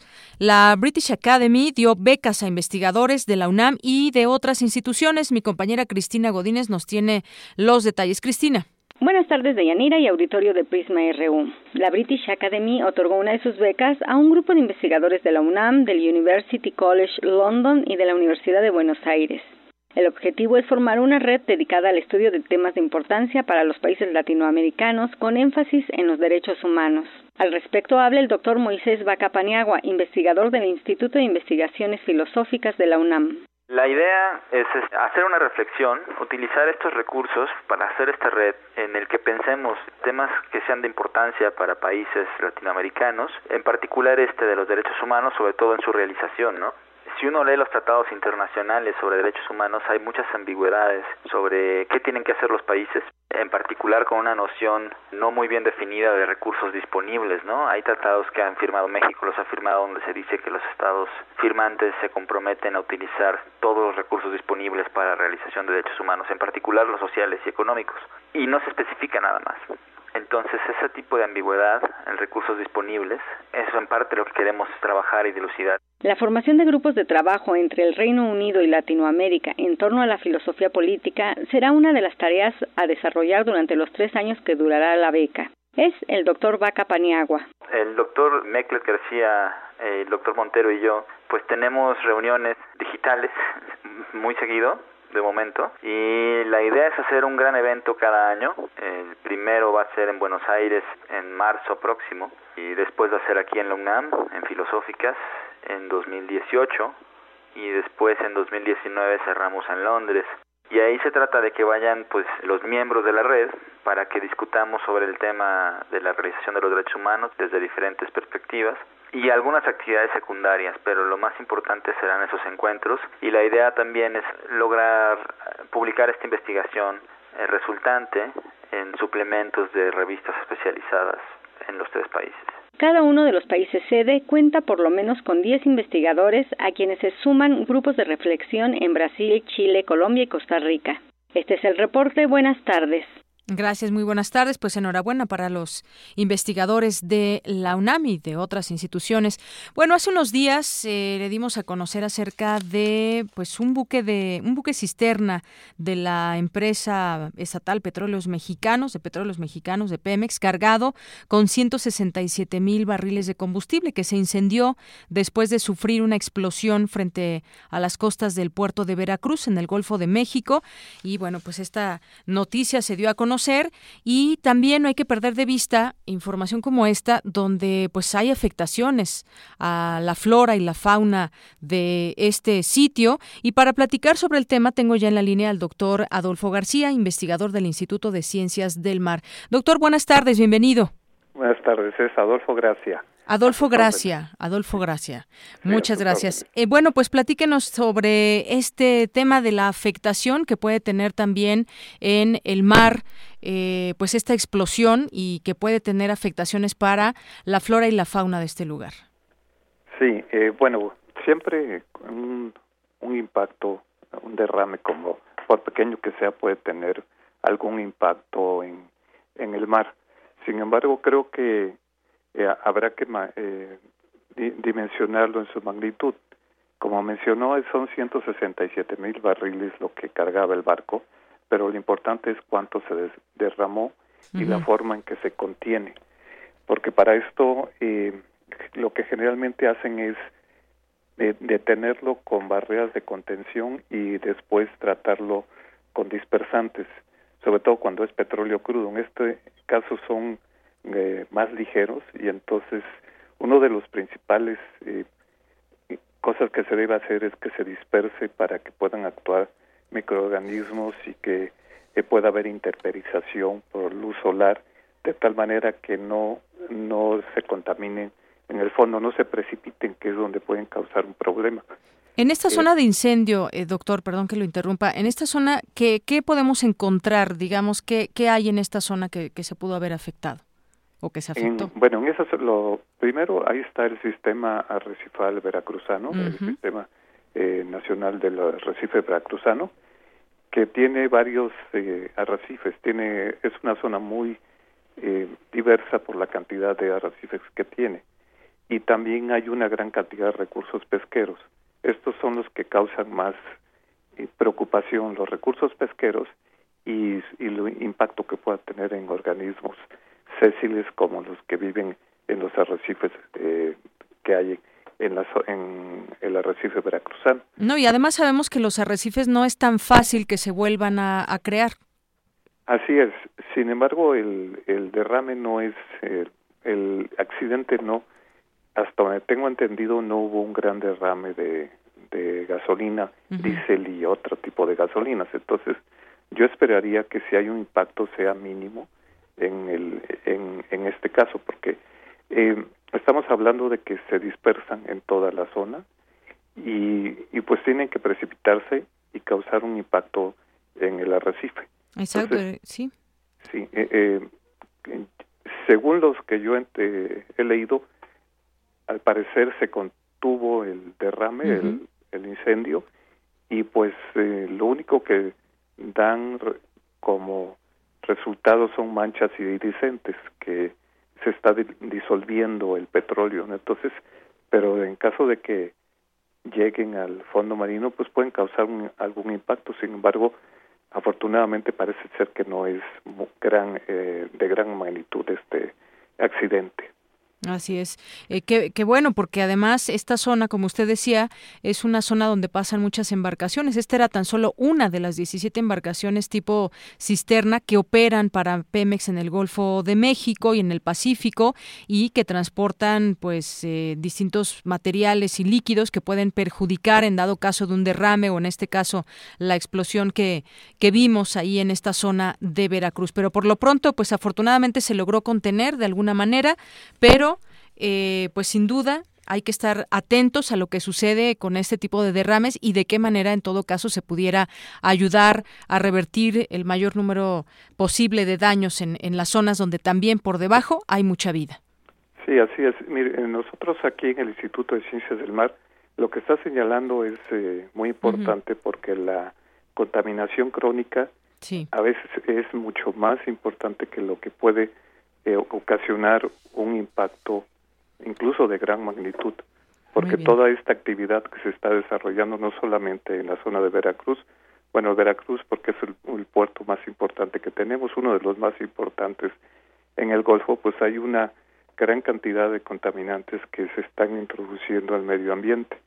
Y precisamente en eso estamos trabajando en el Instituto de Ciencias del Mar. Tenemos un, estamos en dos proyectos, uno de ellos un consorcio nacional tratando de de delinear la línea base en el Golfo de México que nos pueda ayudar a, determinar el impacto de estos de estos contaminantes. Y en otro que tenemos participando en un consorcio internacional en el que estamos comparando el impacto de la del Deepwater Horizon, la, la plataforma que explotó en el norte de México, y los impactos causados por el stock, que fue el derrame de 1979 en nuestras zonas.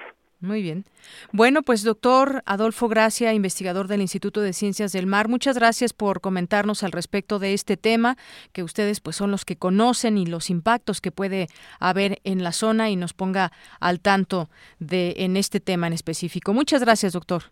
A sus órdenes. Hasta luego. Buenas tardes. Bueno, y de aquí nos vamos ahora con mi compañero Jorge Díaz, que está en un evento con el secretario de Hacienda, José Antonio Mid. Cuéntanos, Jorge, buenas tardes. Hola, Deyanira, buenas tardes. Efectivamente, el secretario del Tesoro de los Estados Unidos, Jacob Lowe, y el titular de Hacienda de nuestro país, José Antonio Meade, subieron un encuentro este día que concluyó con una conferencia conjunta aquí en Palacio Nacional en el Salón Panamericano de la Secretaría de Hacienda. Ambos funcionarios coincidieron en señalar que nuestros países deben fortalecer el intercambio comercial ya que, según dijo el, también el secretario Meade, se registran más de un millón de dólares cada minuto de intercambio comercial entre ambos países y más de un millón de cruces, ya sea de personas o de productos legales entre en la frontera de ambos países. La relación descansa en los ciudadanos y el gobierno, dijeron ambos funcionarios, y es por eso que la visita de Lowe pone de relieve la importancia de la relación y el intercambio y el diálogo de una relación estratégica de la que dependen millones de personas. Vamos a escuchar parte de lo que dijo José Antonio Mid. Platicamos de cómo se ve la economía eh, norteamericana y la mexicana, ambos coincidiendo en que los fundamentos de las dos economías son sólidos y que su desempeño en los siguientes meses y años será un desempeño robusto y que contribuya a fortalecer la perspectiva de crecimiento global. Eh, abordamos sin duda la agenda que ya comentó el secretario en materia de fortalecer la integración de nuestros sistemas financieros y de protegerlos frente a quienes pretendan vulnerarlo con operaciones indebidas. Bueno, y no solamente quienes eh, quieran afectar a ambas economías a través de situaciones indebidas, también se abordó el tema del eh, posible triunfo del candidato republicano en los Estados Unidos en las elecciones de noviembre próximo. Y eh, bueno José Antonio Mid dijo que es notorio que la parte final de la administración del Tesoro de los Estados Unidos haya escogido a México para consolidar la relación y que más allá de los resultados que eh, se desprendan de esta elección federal allá en la Unión Americana en noviembre, bueno, la relación comercial, financiera y también el intercambio de o los pases eh, fronterizos de personas en la frontera con Estados Unidos seguirán de manera normal. Parte de lo que sucedió en esta rueda de prensa donde te comento al principio se había estipulado que hubiera una sola pregunta, una del lado mexicano, un reportero mexicano, y por otro lado un reportero de los Estados Unidos. Ambas preguntas fueron realizadas por colegas de nuestro país y fueron justamente en relación a esta a la presencia hace algunos días de Donald Trump en México y por supuesto si podría llegar a afectar el resultado a favor del candidato republicano, parte de lo que sucedió en esta rueda de prensa. Muy bien, muchas gracias, Jorge. A ti, gracias. Buenas tardes. Y bueno, pues en otra información, el petróleo frenó su subida este jueves tras dispararse por el acuerdo sorpresa de los países de la OPEP para reducir su producción. Mi compañero Abraham Menchaca nos tiene esta información. Adelante, Abraham. ¿Qué tal, Deyanira? Buenas tardes. La Organización de Países Exportadores de Petróleo acordó reducir la producción a 32.5 millones de barriles por día, por primera vez desde 2008, luego de que Arabia Saudita, su miembro más importante, suavizó su postura frente a Irán por la creciente presión de los bajos precios del hidrocarburo. El doctor John Saxe Fernández, académico del Centro de Investigaciones Interdisciplinarias en Ciencias y Humanidades del UNAM, explicó que detrás de la decisión de la OPEP se encuentran factores externos que vinculan a Arabia Saudita de restringir la venta de petróleo. El otro aspecto central es que se le viene a Arabia Saudita una avalancha de este juicios hay una aprobación, primero que todo, del Congreso de los Estados Unidos por el papel que ahora se sabe que jugó Arabia Saudita en los ataques a las Torres Gemelas y al Pentágono por parte de las 3.000 o algo así familias afectadas. Y hubo 29 páginas de este informe que fueron censurados a petición del el presidente Bush, un amigo de la familia saudita. El presidente Obama inexplicablemente vetó eso de tal manera que la enorme presión sobre Arabia Saudita, ya solamente por el colapso de los precios y la situación fiscal, a eso se agrega toda la cuestión. En tanto, Arabia Saudita calificó de puñalada por la espalda el voto del Congreso estadounidense sobre los atentados del 11 de septiembre y advirtió que podría reducir su participación con Estados Unidos. De tal suerte que es un acontecimiento de orden mayor lo que está detrás de la participación positiva de Arabia Saudita, positiva en el sentido de querer restricción a la venta de petróleo. El acuerdo de la OPEP termina con la política impulsada por Arabia Saudita de no detener el bombeo, pese a los problemas que esto trajo a productores y bancos centrales. De la información que tengo. Buenas tardes. Gracias, Abraham. Muy buenas tardes. Nos vamos ahora con la siguiente sección de mis compañeras Cindy Pérez y Dulce García. Arriba los de abajo. Caña dulce, caña brava. Mujer de la calle.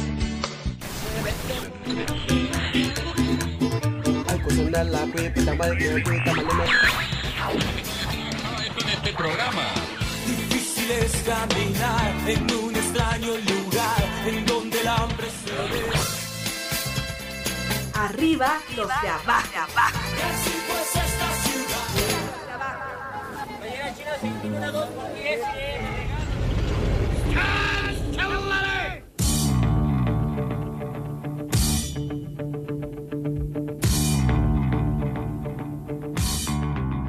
Buenas tardes al público de Prisma RU. Los saludo con mucho gusto porque hoy les compartiremos un tema común y creo que a la vez no tan común. Dulce, ¿a ti te han choreado? Uy, Cindy. Claro que sí, todos los días me dicen que el salario mínimo se alcanza y ni es cierto. Que no nos afecta el precio del dólar, que la delincuencia ha disminuido, en fin, que el conflicto magisterial es solo por una evaluación y que pronto se va a terminar. Pues ese es puro choro, ¿no? Por cierto, ¿sabes qué es un choro dulce? Déjame platicarte que según la Real Academia Española, en Argentina, Chile y Perú, chorear es tomar para sí o hurtar. Pues es un significado muy interesante, Cindy, aunque déjame comentarte a ti que los mexicanos usamos el verbo chorear para referirnos a una forma de comunicación eh, que no es concisa y que le da vueltas y vueltas a un mismo asunto. Justo como el tema de la semana. ¿Qué pasa con los maestros? Hoy hablaremos de los independientes. ¿Usted había escuchado hablar de ellos? ¿No? Pues les presentamos a Isaac.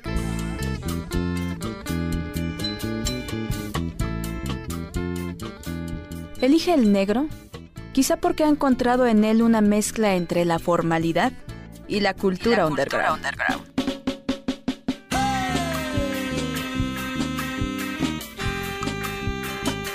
Una guitarra vieja, pero potente.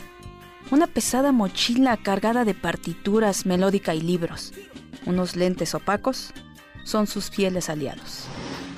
Isaac aborda un microbús. No puede acomodar todo su equipo en el estrecho pasillo del colectivo. Una chica sentada a su espalda empuja con disgusto la mochila de este profesor de música.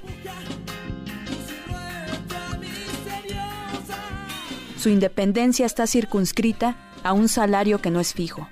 La verdad es que no ha sido muy sencillo porque nos exigen mucho más y pagan mucho menos, te cambian con facilidad. Mientras un maestro de la SEP, en mi caso, como música da dos horas a la semana para el grupo, yo tengo que hacer el mismo trabajo en una hora. Y mientras los maestros de la SEP pueden escoger un coro entre 500 alumnos, yo tengo que hacer un coro con 60 alumnos.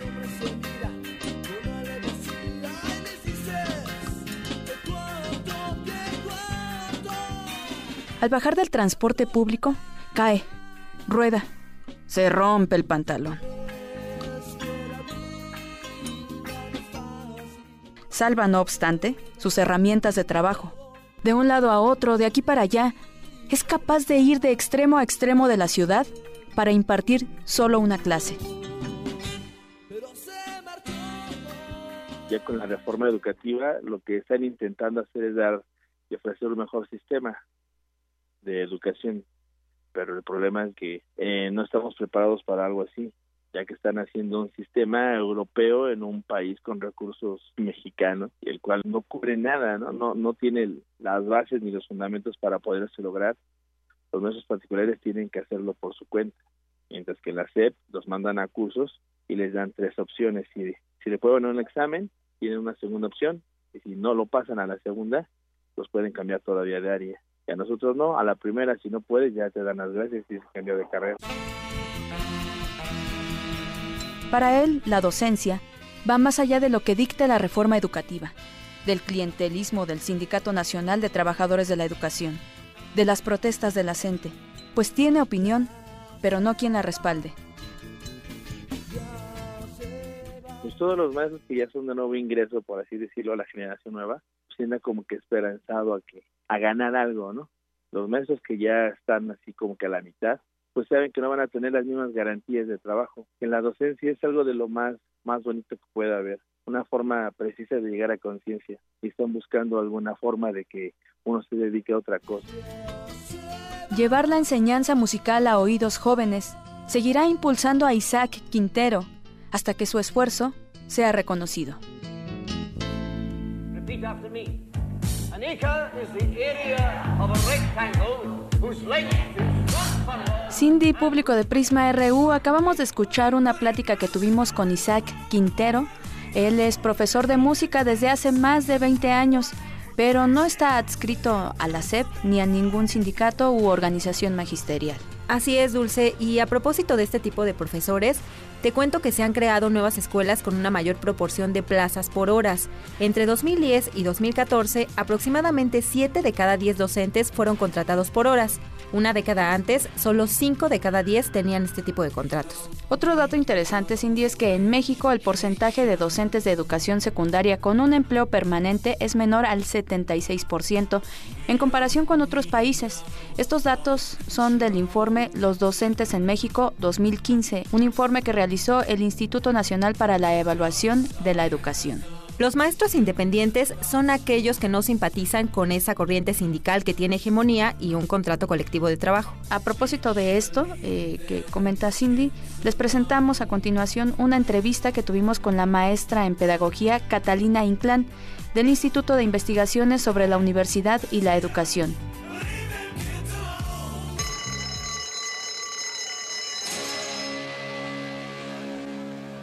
Orilla a un maestro a ser independiente? ¿Quiénes son y por qué existen? Ya sea la Coordinadora Nacional de Trabajadores de la Educación o cualquier otra organización sindical pequeña, tienen que dar sus cuotas a encontrar como otras formas. No caemos en cuenta de que esa rectoría del Estado o esa relación pues se creó a partir de ciertos intereses que se establecieron entre el CENTE y los gobiernos locales y el gobierno general. Si los maestros pudieran elegir qué tipo de organización sindical quieren, qué tipo de organización sindical consideran que los representaría y para qué los representaría, seguramente algunas manifestaciones tendrían un sentido mucho más local Maestra, ¿y de qué manera se insertan los independientes en la reforma educativa? Es un error del modelo y es un error no reconocer que existen estos otros grupos y que solo se va a negociar con el grupo hegemónico. Y aparentemente puede ser un discurso como contradictorio. Primero te quito algunas de las prebendas, pero por otro lado te digo que sigo negociando contigo. Sabemos que los términos en los que está planteado es, es unos términos de negociación política con unas elecciones que se acercan con un sindicato que tiene una fuerza tan grande y tiene un partido político que además se sigue existiendo de Nueva Alianza. ¿Cuál es el futuro de los maestros independientes? Este grupo de maestros poco a poco va a ir encontrando unas formas de manifestar su descontento. Estos maestros están ahí y eso se va a ver tarde que temprano reflejado en su propio trabajo.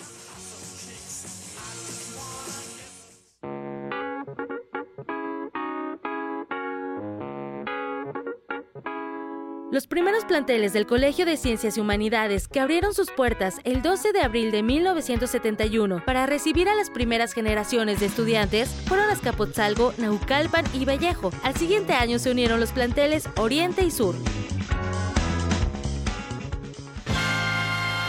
Y hoy es jueves y como siempre me da mucho gusto platicar y darle la bienvenida a Hugo Huitrón, director de Gaceta UNAM. ¿Qué tal Hugo? ¿Cómo estás? ¿Qué tal, de Deyanira? Buenas tardes.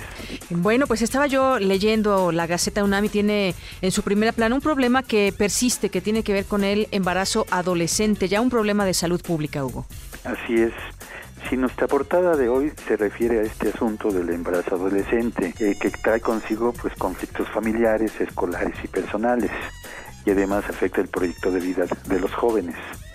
Aquí se puso en marcha en la Facultad de Medicina el programa de prevención de embarazo adolescente, mismo que llegará a, las, a nuestras preparatorias y CCH. Y esto fue con motivo de la conmemoración del Día Mundial para la Prevención del Embarazo No Planificado en Adolescentes.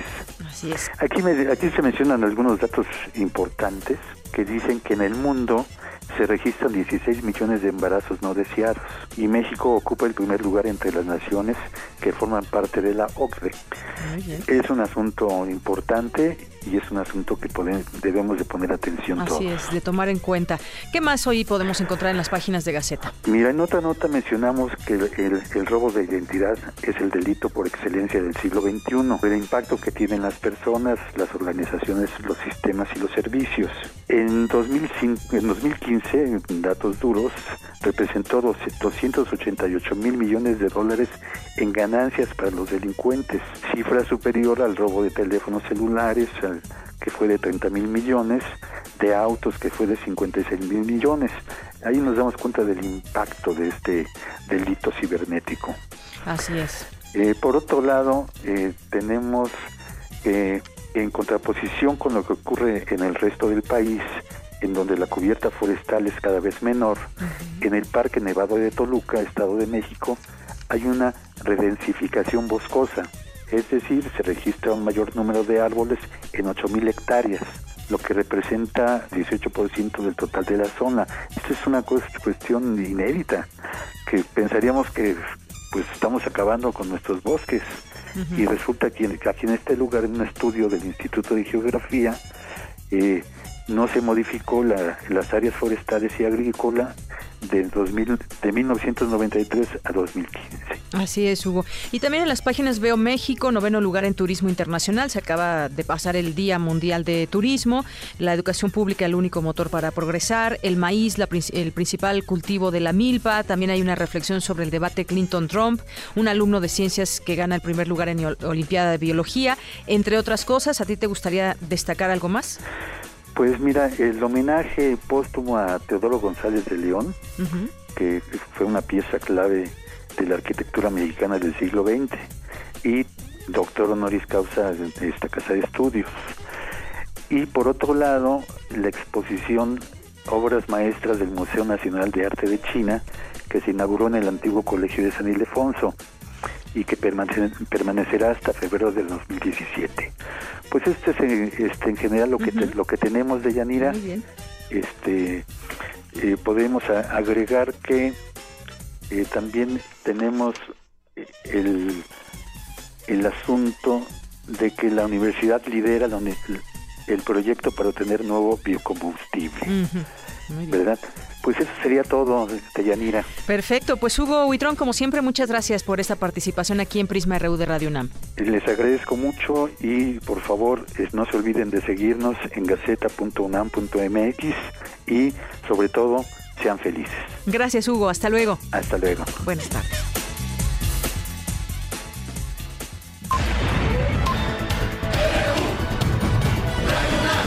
Prisma RU.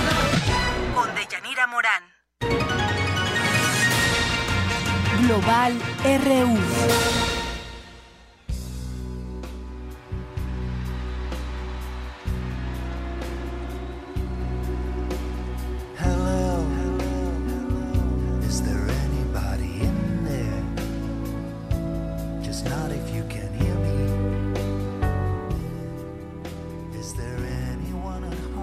hay alguien ahí. Y bueno, pues este ayer se dio el primer concierto de Roger Waters que entre otras cosas se mofó de Trump, ahí pudimos ver en una pantalla gigante pues eh, haciendo alusión en una frase a Donald Trump. Y también recordó a los 43 estudiantes desaparecidos de Ayotzinapa. Y además en este en este mismo tema pues eh, leyó una carta ahí ante sus miles de espectadores. Regresó a la Ciudad de México este músico que se ha definido por ser mucho más que un músico y que pues ha marcado una época importante en muchas generaciones y que lo sigue haciendo y ahora está en México y será su segundo concierto. Esto fue pues parte de lo que dijo en esta carta que leyó ahí ante miles de fans en el Foro Sol. La última vez que toqué en el Foro Sol conocí algunas familias de los jóvenes desaparecidos de México. Sus lágrimas se hicieron mías, pero las lágrimas no traerán de vuelta a sus hijos. Señor presidente, más de 28 mil hombres, mujeres, niñas y niños han desaparecido muchos de ellos durante su mandato, desde el 2002. ¿Dónde están? ¿Qué le pasó? El no saber es el castigo más cruel. Recuerda que toda vida humana es sagrada no solo la de sus amigos. La gente está lista para un nuevo comienzo. Es hora de derribar el muro de privilegios que divide a los ricos de los pobres. Sus políticas han fallado. La guerra no es la solución. Escuche a su gente, señor presidente. Los ojos del mundo lo están observando. Los ojos del mundo lo están observando y tras estas palabras comenzaron los acordes de Vera y la cual sería seguida por Bring the Boys Back Home. Prisma RU. Un programa con visión universitaria para el mundo.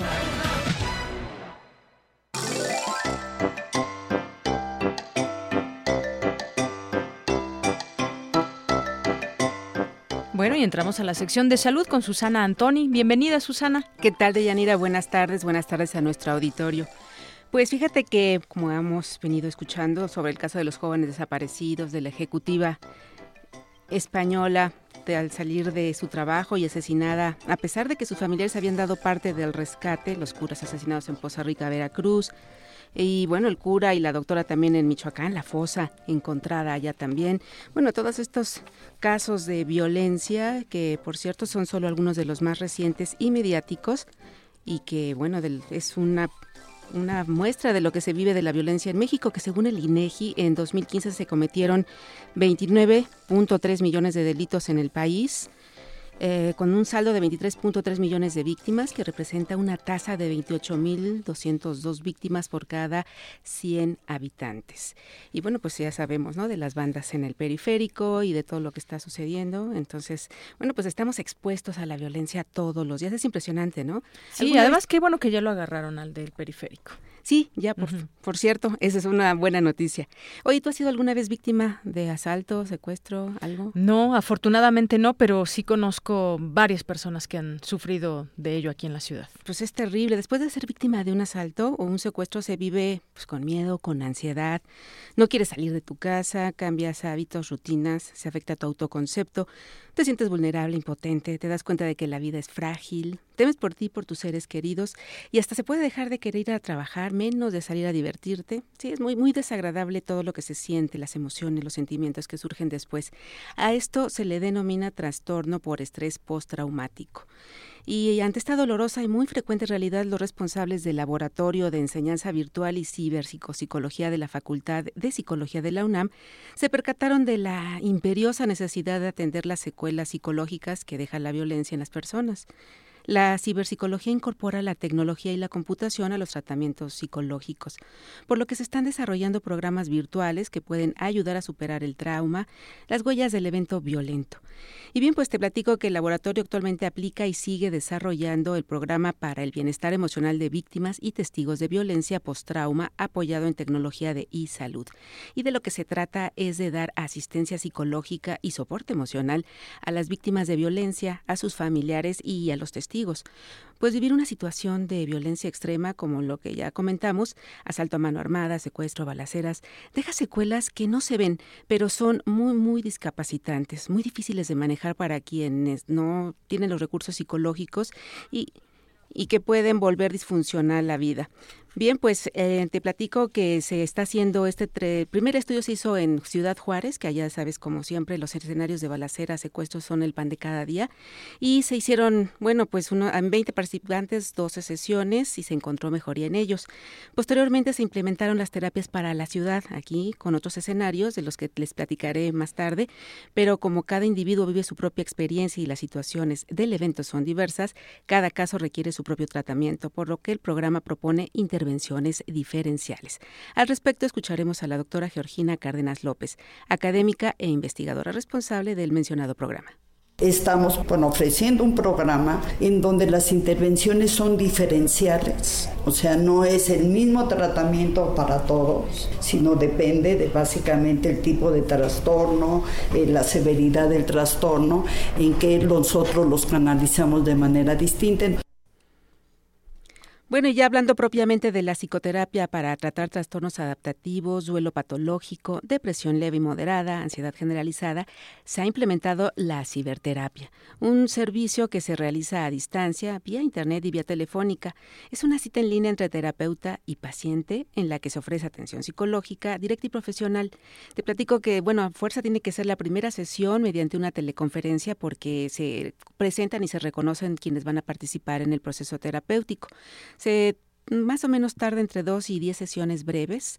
Y bien, al respecto nos comenta nuevamente la profesora Georgina Cárdenas. Básicamente se usa una plataforma en donde el usuario, el paciente, puede estar en cualquier lugar, en su casa, en su oficina, en Sonora, en Ciudad Juárez. Nosotros los atendemos desde el DF, pero tenemos una plataforma que es muy segura, que es muy confidencial y todos los tratamientos que empleamos están basados en evidencia. O sea, nosotros sabemos que son tratamientos eficaces, no solamente porque la literatura lo señala, sino porque los hemos evaluado y adaptado con población mexicana y pues llevamos precisamente siete años haciendo este tipo de situación.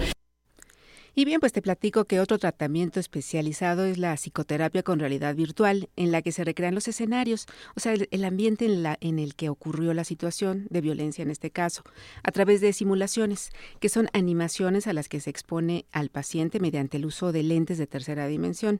Yo tuve oportunidad de ponerme unos, ahorita les platico la experiencia, y viene pues así dentro de una experiencia virtual con esos lentes que cubren la vista por completo y tienen audífonos, el paciente recrea lo vivido en un, puede ser en un puente peatonal, es uno de los escenarios. O sea, vuelve a recordar todo lo que pasó. Lo vuelve a, revivir porque se lo están poniendo a través de estos lentes que te ponen y te todo, bloquean completamente la visión y tienes audífonos, entonces estás escuchando y estás mirando como encapsulado. Para generarle otra vez esa sensación y de esta manera tratar ese miedo o ese terror sí, exactamente. que pasó. Exactamente, es el caso de que el paciente reviva y reviva y esté como teniendo contacto de nuevo con su memoria y se dé cuenta de que no está pasando nada, ¿no? que en ese momento ya no está pasando nada.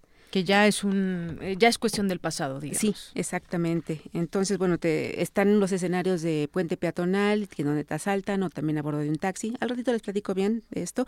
Tenemos a Raúl Durón, coordinador de realidad virtual del programa de atención a víctimas, quien nos comenta al respecto para estas víctimas de eventos traumáticos que ya dentro de las secuelas emocionales más severas pues se presentan estos trastornos de trauma que básicamente son pues el trastorno por estrés agudo y el trastorno por estrés postraumático. El tratamiento va enfocado a hacer la terapia de exposición para hacer el procesamiento emocional mediante la realidad virtual que consiste en, en exponerlos a estas situaciones que se recrean a través de los ambientes virtuales donde bueno tenemos un control de distintos estímulos que desencadenan la ansiedad en estos participantes y a través de esto pues se puede crear el procesamiento emocional rompemos como esta conducta de evitación que ellos tienen y a través de este proceso emocional es cuando van superando el evento traumático. Bien, pues mientras experimenta esa realidad, la víctima o testigo narra su experiencia al psicólogo, quien puede variar las condiciones del programa según la experiencia de cada paciente. Y así lo va haciendo. Y vamos a ver qué nos dice la doctora Georgina Cárdenas al respecto. Muchas veces dicen, ¿y por qué los vuelven a poner y exponer a una situación estresante o traumática? Simple y sencillamente porque funciona. El 75% de las personas con estrés postraumático con este tipo de tratamiento desaparece la sintomatología. Bien, pues la buena noticia al respecto para nuestro auditorio es que si alguien ha visto frenada su vida por la violencia puede recibir el apoyo psicológico de este programa sin costo. La Fundación Río Arronte apoya el proyecto de la UNAM a través de www.solucionesvirtuales.com.mx, un grupo de psicólogos dispuestos a ayudar en línea con psicoterapias gratuitas a quienes han sido víctimas o testigos de violencia. Pueden llamar al 55 90 11 66 y 70 90 85 19. Bien, pues este pueden también combatir otras cosas como fobias, depresión, ansiedad con un costo moderado también en soluciones virtuales. Vamos a subir algunas fotos a la red de este laboratorio de enseñanza virtual y ciberpsicología de la Facultad de Psicología de la UNAM. Muy bien, pues muchísimas gracias. Muchas gracias, Deyanira. Buenas tardes a nuestro auditorio. Hasta luego. Y bueno, pues de aquí nos enlazamos con mi compañero Antonio Quijano. Comenzó la semana de la transparencia y tú nos tienes información. Toño, buenas tardes. Ah, tienes información del rector. Sí, buenas tardes, Yanira al auditorio de Prisma RU. Así es, nos encontramos en el Instituto Nacional de Transparencia e Información de Datos, ya que en el marco de la Semana Nacional de Transparencia, que tiene como lema Información Pública para combatir la desigualdad, el rector Enrique Grague participó en el panel Información para Educación de Calidad en el auditorio Alonso Lujambio del Instituto Nacional de Transparencia, Acceso a la Información y Protección de Datos Personales, el rector dijo que hay un océano de información. Tan solo la UNAM ha subido a la red más de un millón y medio de imágenes con fines educativos, pero dijo que hay retos. Escuchemos. Nuestro problema yo creo que está es cómo vamos a procesar esta información. Yo, el reto de la educación del futuro es cómo podemos hacer que toda la información disponible se inserte en un contexto de buscar una educación de calidad. La, yo creo que la estrategia educativa a seguir en los años y en las décadas por venir es poder mezclar toda esta educación presencial que tenemos con la educación organizada. Este es el reto para poder obtener una educación formal de calidad. El rector dijo que es indispensable la confianza de los ciudadanos en la UNAM y por ello en agosto pasado el Consejo Universitario avaló su reglamento de transparencia. Escuchemos. Si no somos transparentes, no la sociedad no podrá confiar en nosotros y en los recursos que nos destinan. Entonces yo creo que todo paso que se da en el sentido de la transparencia se da en el fondo por la educación. Con ello conseguiremos formar ciudadanos más libres, más informados, más independientes y con mejores características de opinión. Deyanira, este es mi reporte desde el INAI. Muy bien, pues muchísimas gracias, Toño. Buenas tardes. Buenas tardes. Dos con cincuenta y un minutos y continuamos. Arte y cultura.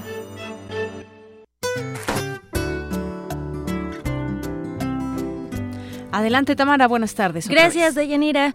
Muy buenas tardes. Como lo mencionábamos, el 29 de septiembre de 1934 se inauguró una de las obras más emblemáticas de la Ciudad de México, el Palacio de Bellas Artes, el primer museo de arte en nuestro país.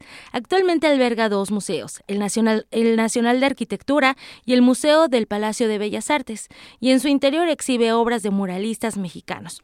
Deyanira, ¿tú sabías que la altura del Palacio de Bellas Artes es de 52 metros hasta, hasta la espiral? Hasta la espiral. No, no sabía. En algunos datos nos dan cuánto mide, pero esos no. datos curiosos. Exacto. Y bueno, el, el, escenario de su sala principal mide 24 metros de largo. Cabe mencionar que el Palacio de Bellas Artes fue declarado Monumento Artístico por la UNESCO en 1987.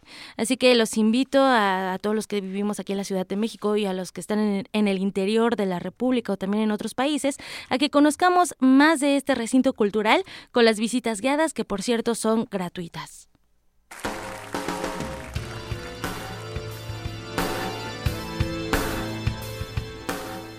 Adolfo García Videla, cineasta argentino autonombrado Argenmex, esta nacionalidad que adoptaron las personas que tuvieron que exiliarse de Argentina tras el golpe militar, falleció el 17 de enero de este 2016.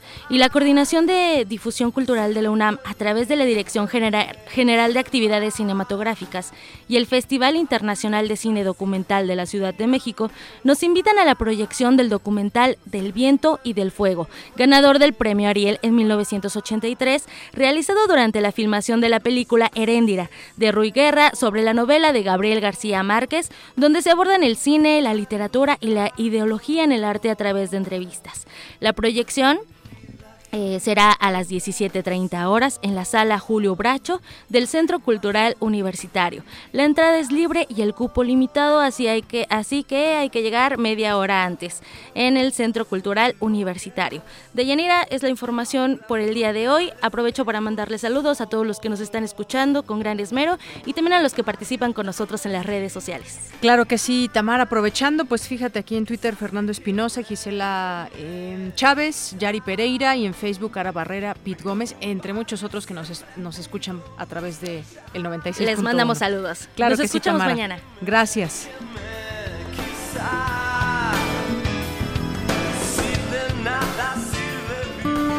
Poesía RU. En 1972, dos jóvenes recién egresados de la entonces Escuela de Economía fuimos privilegiados para trabajar con la beca Silva Herzog en el Instituto de Investigaciones Económicas de nuestra queridísima UNAM. Al finalizar el primer año de trabajo, se le quitó la beca al compañero y amigo con el que entré a esta dependencia por escribir poesía. A finales del siguiente año me la quitaron por mí, me la quitaron a mí por hacer teatro. Trabajé durante 16 gloriosos años como actriz en el teatro universitario. Ahí me enseñaron a hablar bueno, de ese poeta y para hacer un homenaje a su coherencia, hoy les ofrecemos Éramos Ángel, Éramos Ángeles. Estos datos que le leo eh, nos los envía Margarita Castillo y bueno, pues Éramos Ángeles es un poema de Carlos Rodolfo Rodríguez de Alba.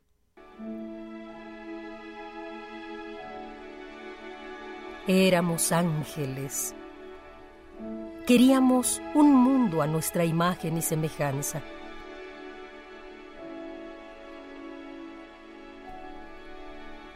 Éramos los demócratas del placer. Teníamos la belicosa certeza absoluta.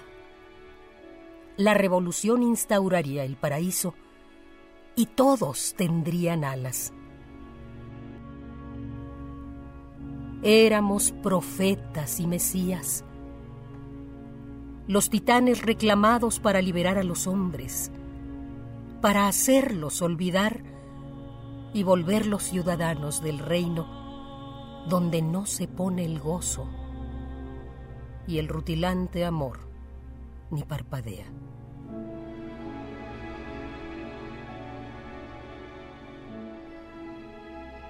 Éramos ángeles, absolutamente necios, bellos, arrogantes, amorosos, tiernos y locos absolutamente.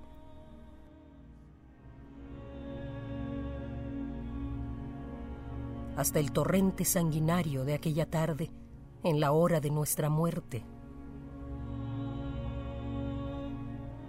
Cuando el sátrapa apacentado de sevicia enardecida, por rayo y furia la crema de la cloaca, tronchó el vuelo de los ángeles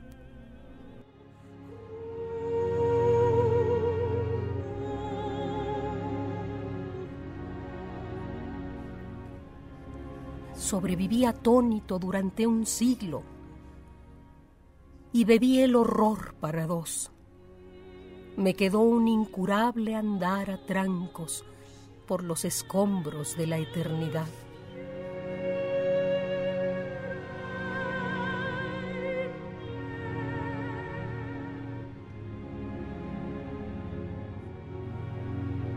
Luego descubrirían que su sueño ya era lúgubre farsa y pesadilla.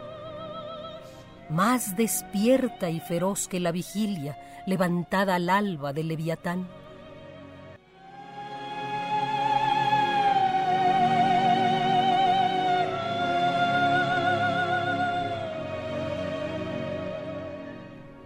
El infierno fatigado del incansable holocausto de los inocentes en aras de los engendros del socialismo irreal y sus pestilencias, regurgitación de lo más abominable de los tiempos, desolando las visiones, y el cielo de mis ojos, ya nunca más azul ni cándido. El ángel disipado entre espejismos.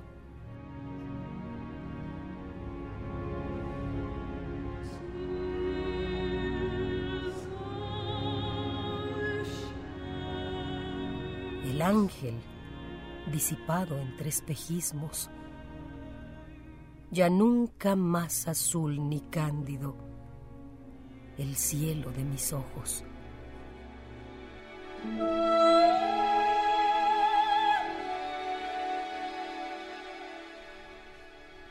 Entonces, los extravagantes no tuvieron dónde reposar la cabeza.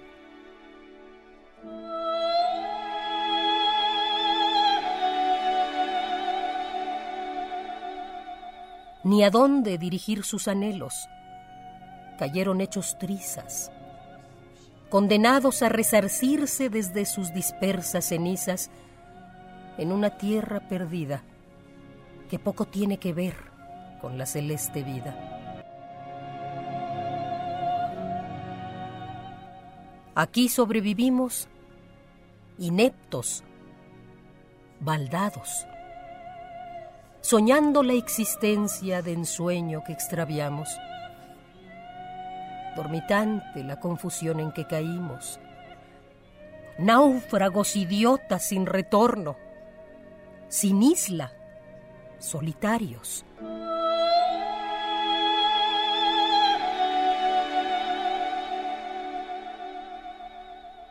Los que ya no pudieron levantar casa, ni familia, ni jardín, ni obra perdurables los que se negaron a todo, hasta a sí mismos. Los ángeles baldíos que rompen los espejos y encuentran los añicos de otro ángel.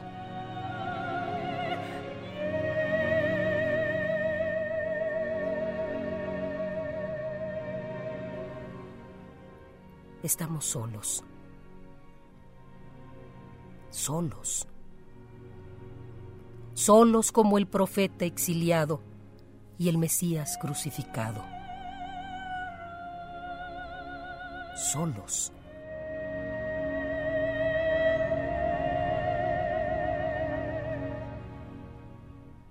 Solos, como solo puede estarlo, crepuscular ángel desvanecido en un pueblo olvidado. Solos.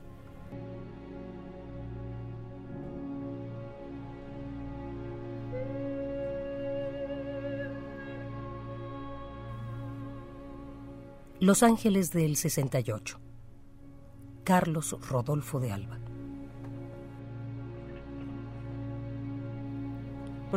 Próximo domingo 2 de octubre y pues le adelantamos en este día que toca la poesía, el, poema de Margarita Castillo. Nos vamos ahora contigo, eh, Cindy, Cindy Pérez, que nos tienes la información de última hora. Adelante. Deyanira, buenas tardes a ti y al auditorio. Te informo que la Procuraduría General de la República dejó en libertad a 18 de los 49 normalistas que fueron detenidos el martes pasado durante un operativo de la Secretaría de Seguridad Pública en Carapan, Chilchota, Michoacán. Rodolfo Ríos, procurador de Justicia de la Ciudad de México, aseguró que la delincuencia ha disminuido en la capital en comparación con el 2015, pese a las denuncias de asaltos en vialidades como el periférico. En otra información, el Servicio Meteorológico Nacional pronosticó granizo entre la tarde y noche de hoy en algunas zonas de la Ciudad de México y por otra parte, el secretario de Estado estadounidense John Kerry anticipó que su país está a punto de suspender el diálogo con Rusia para impulsar un proceso de paz con Siria y un alto al fuego. Es la información hasta el momento de Yanira. Gracias, Cindy. Buenas tardes. Buenas tardes. Nos despedimos. Mi nombre es de Yanira Morán y en nombre de todo este gran equipo le deseo que tenga buena tarde, buen provecho. Nos escuchamos mañana en punto de la una.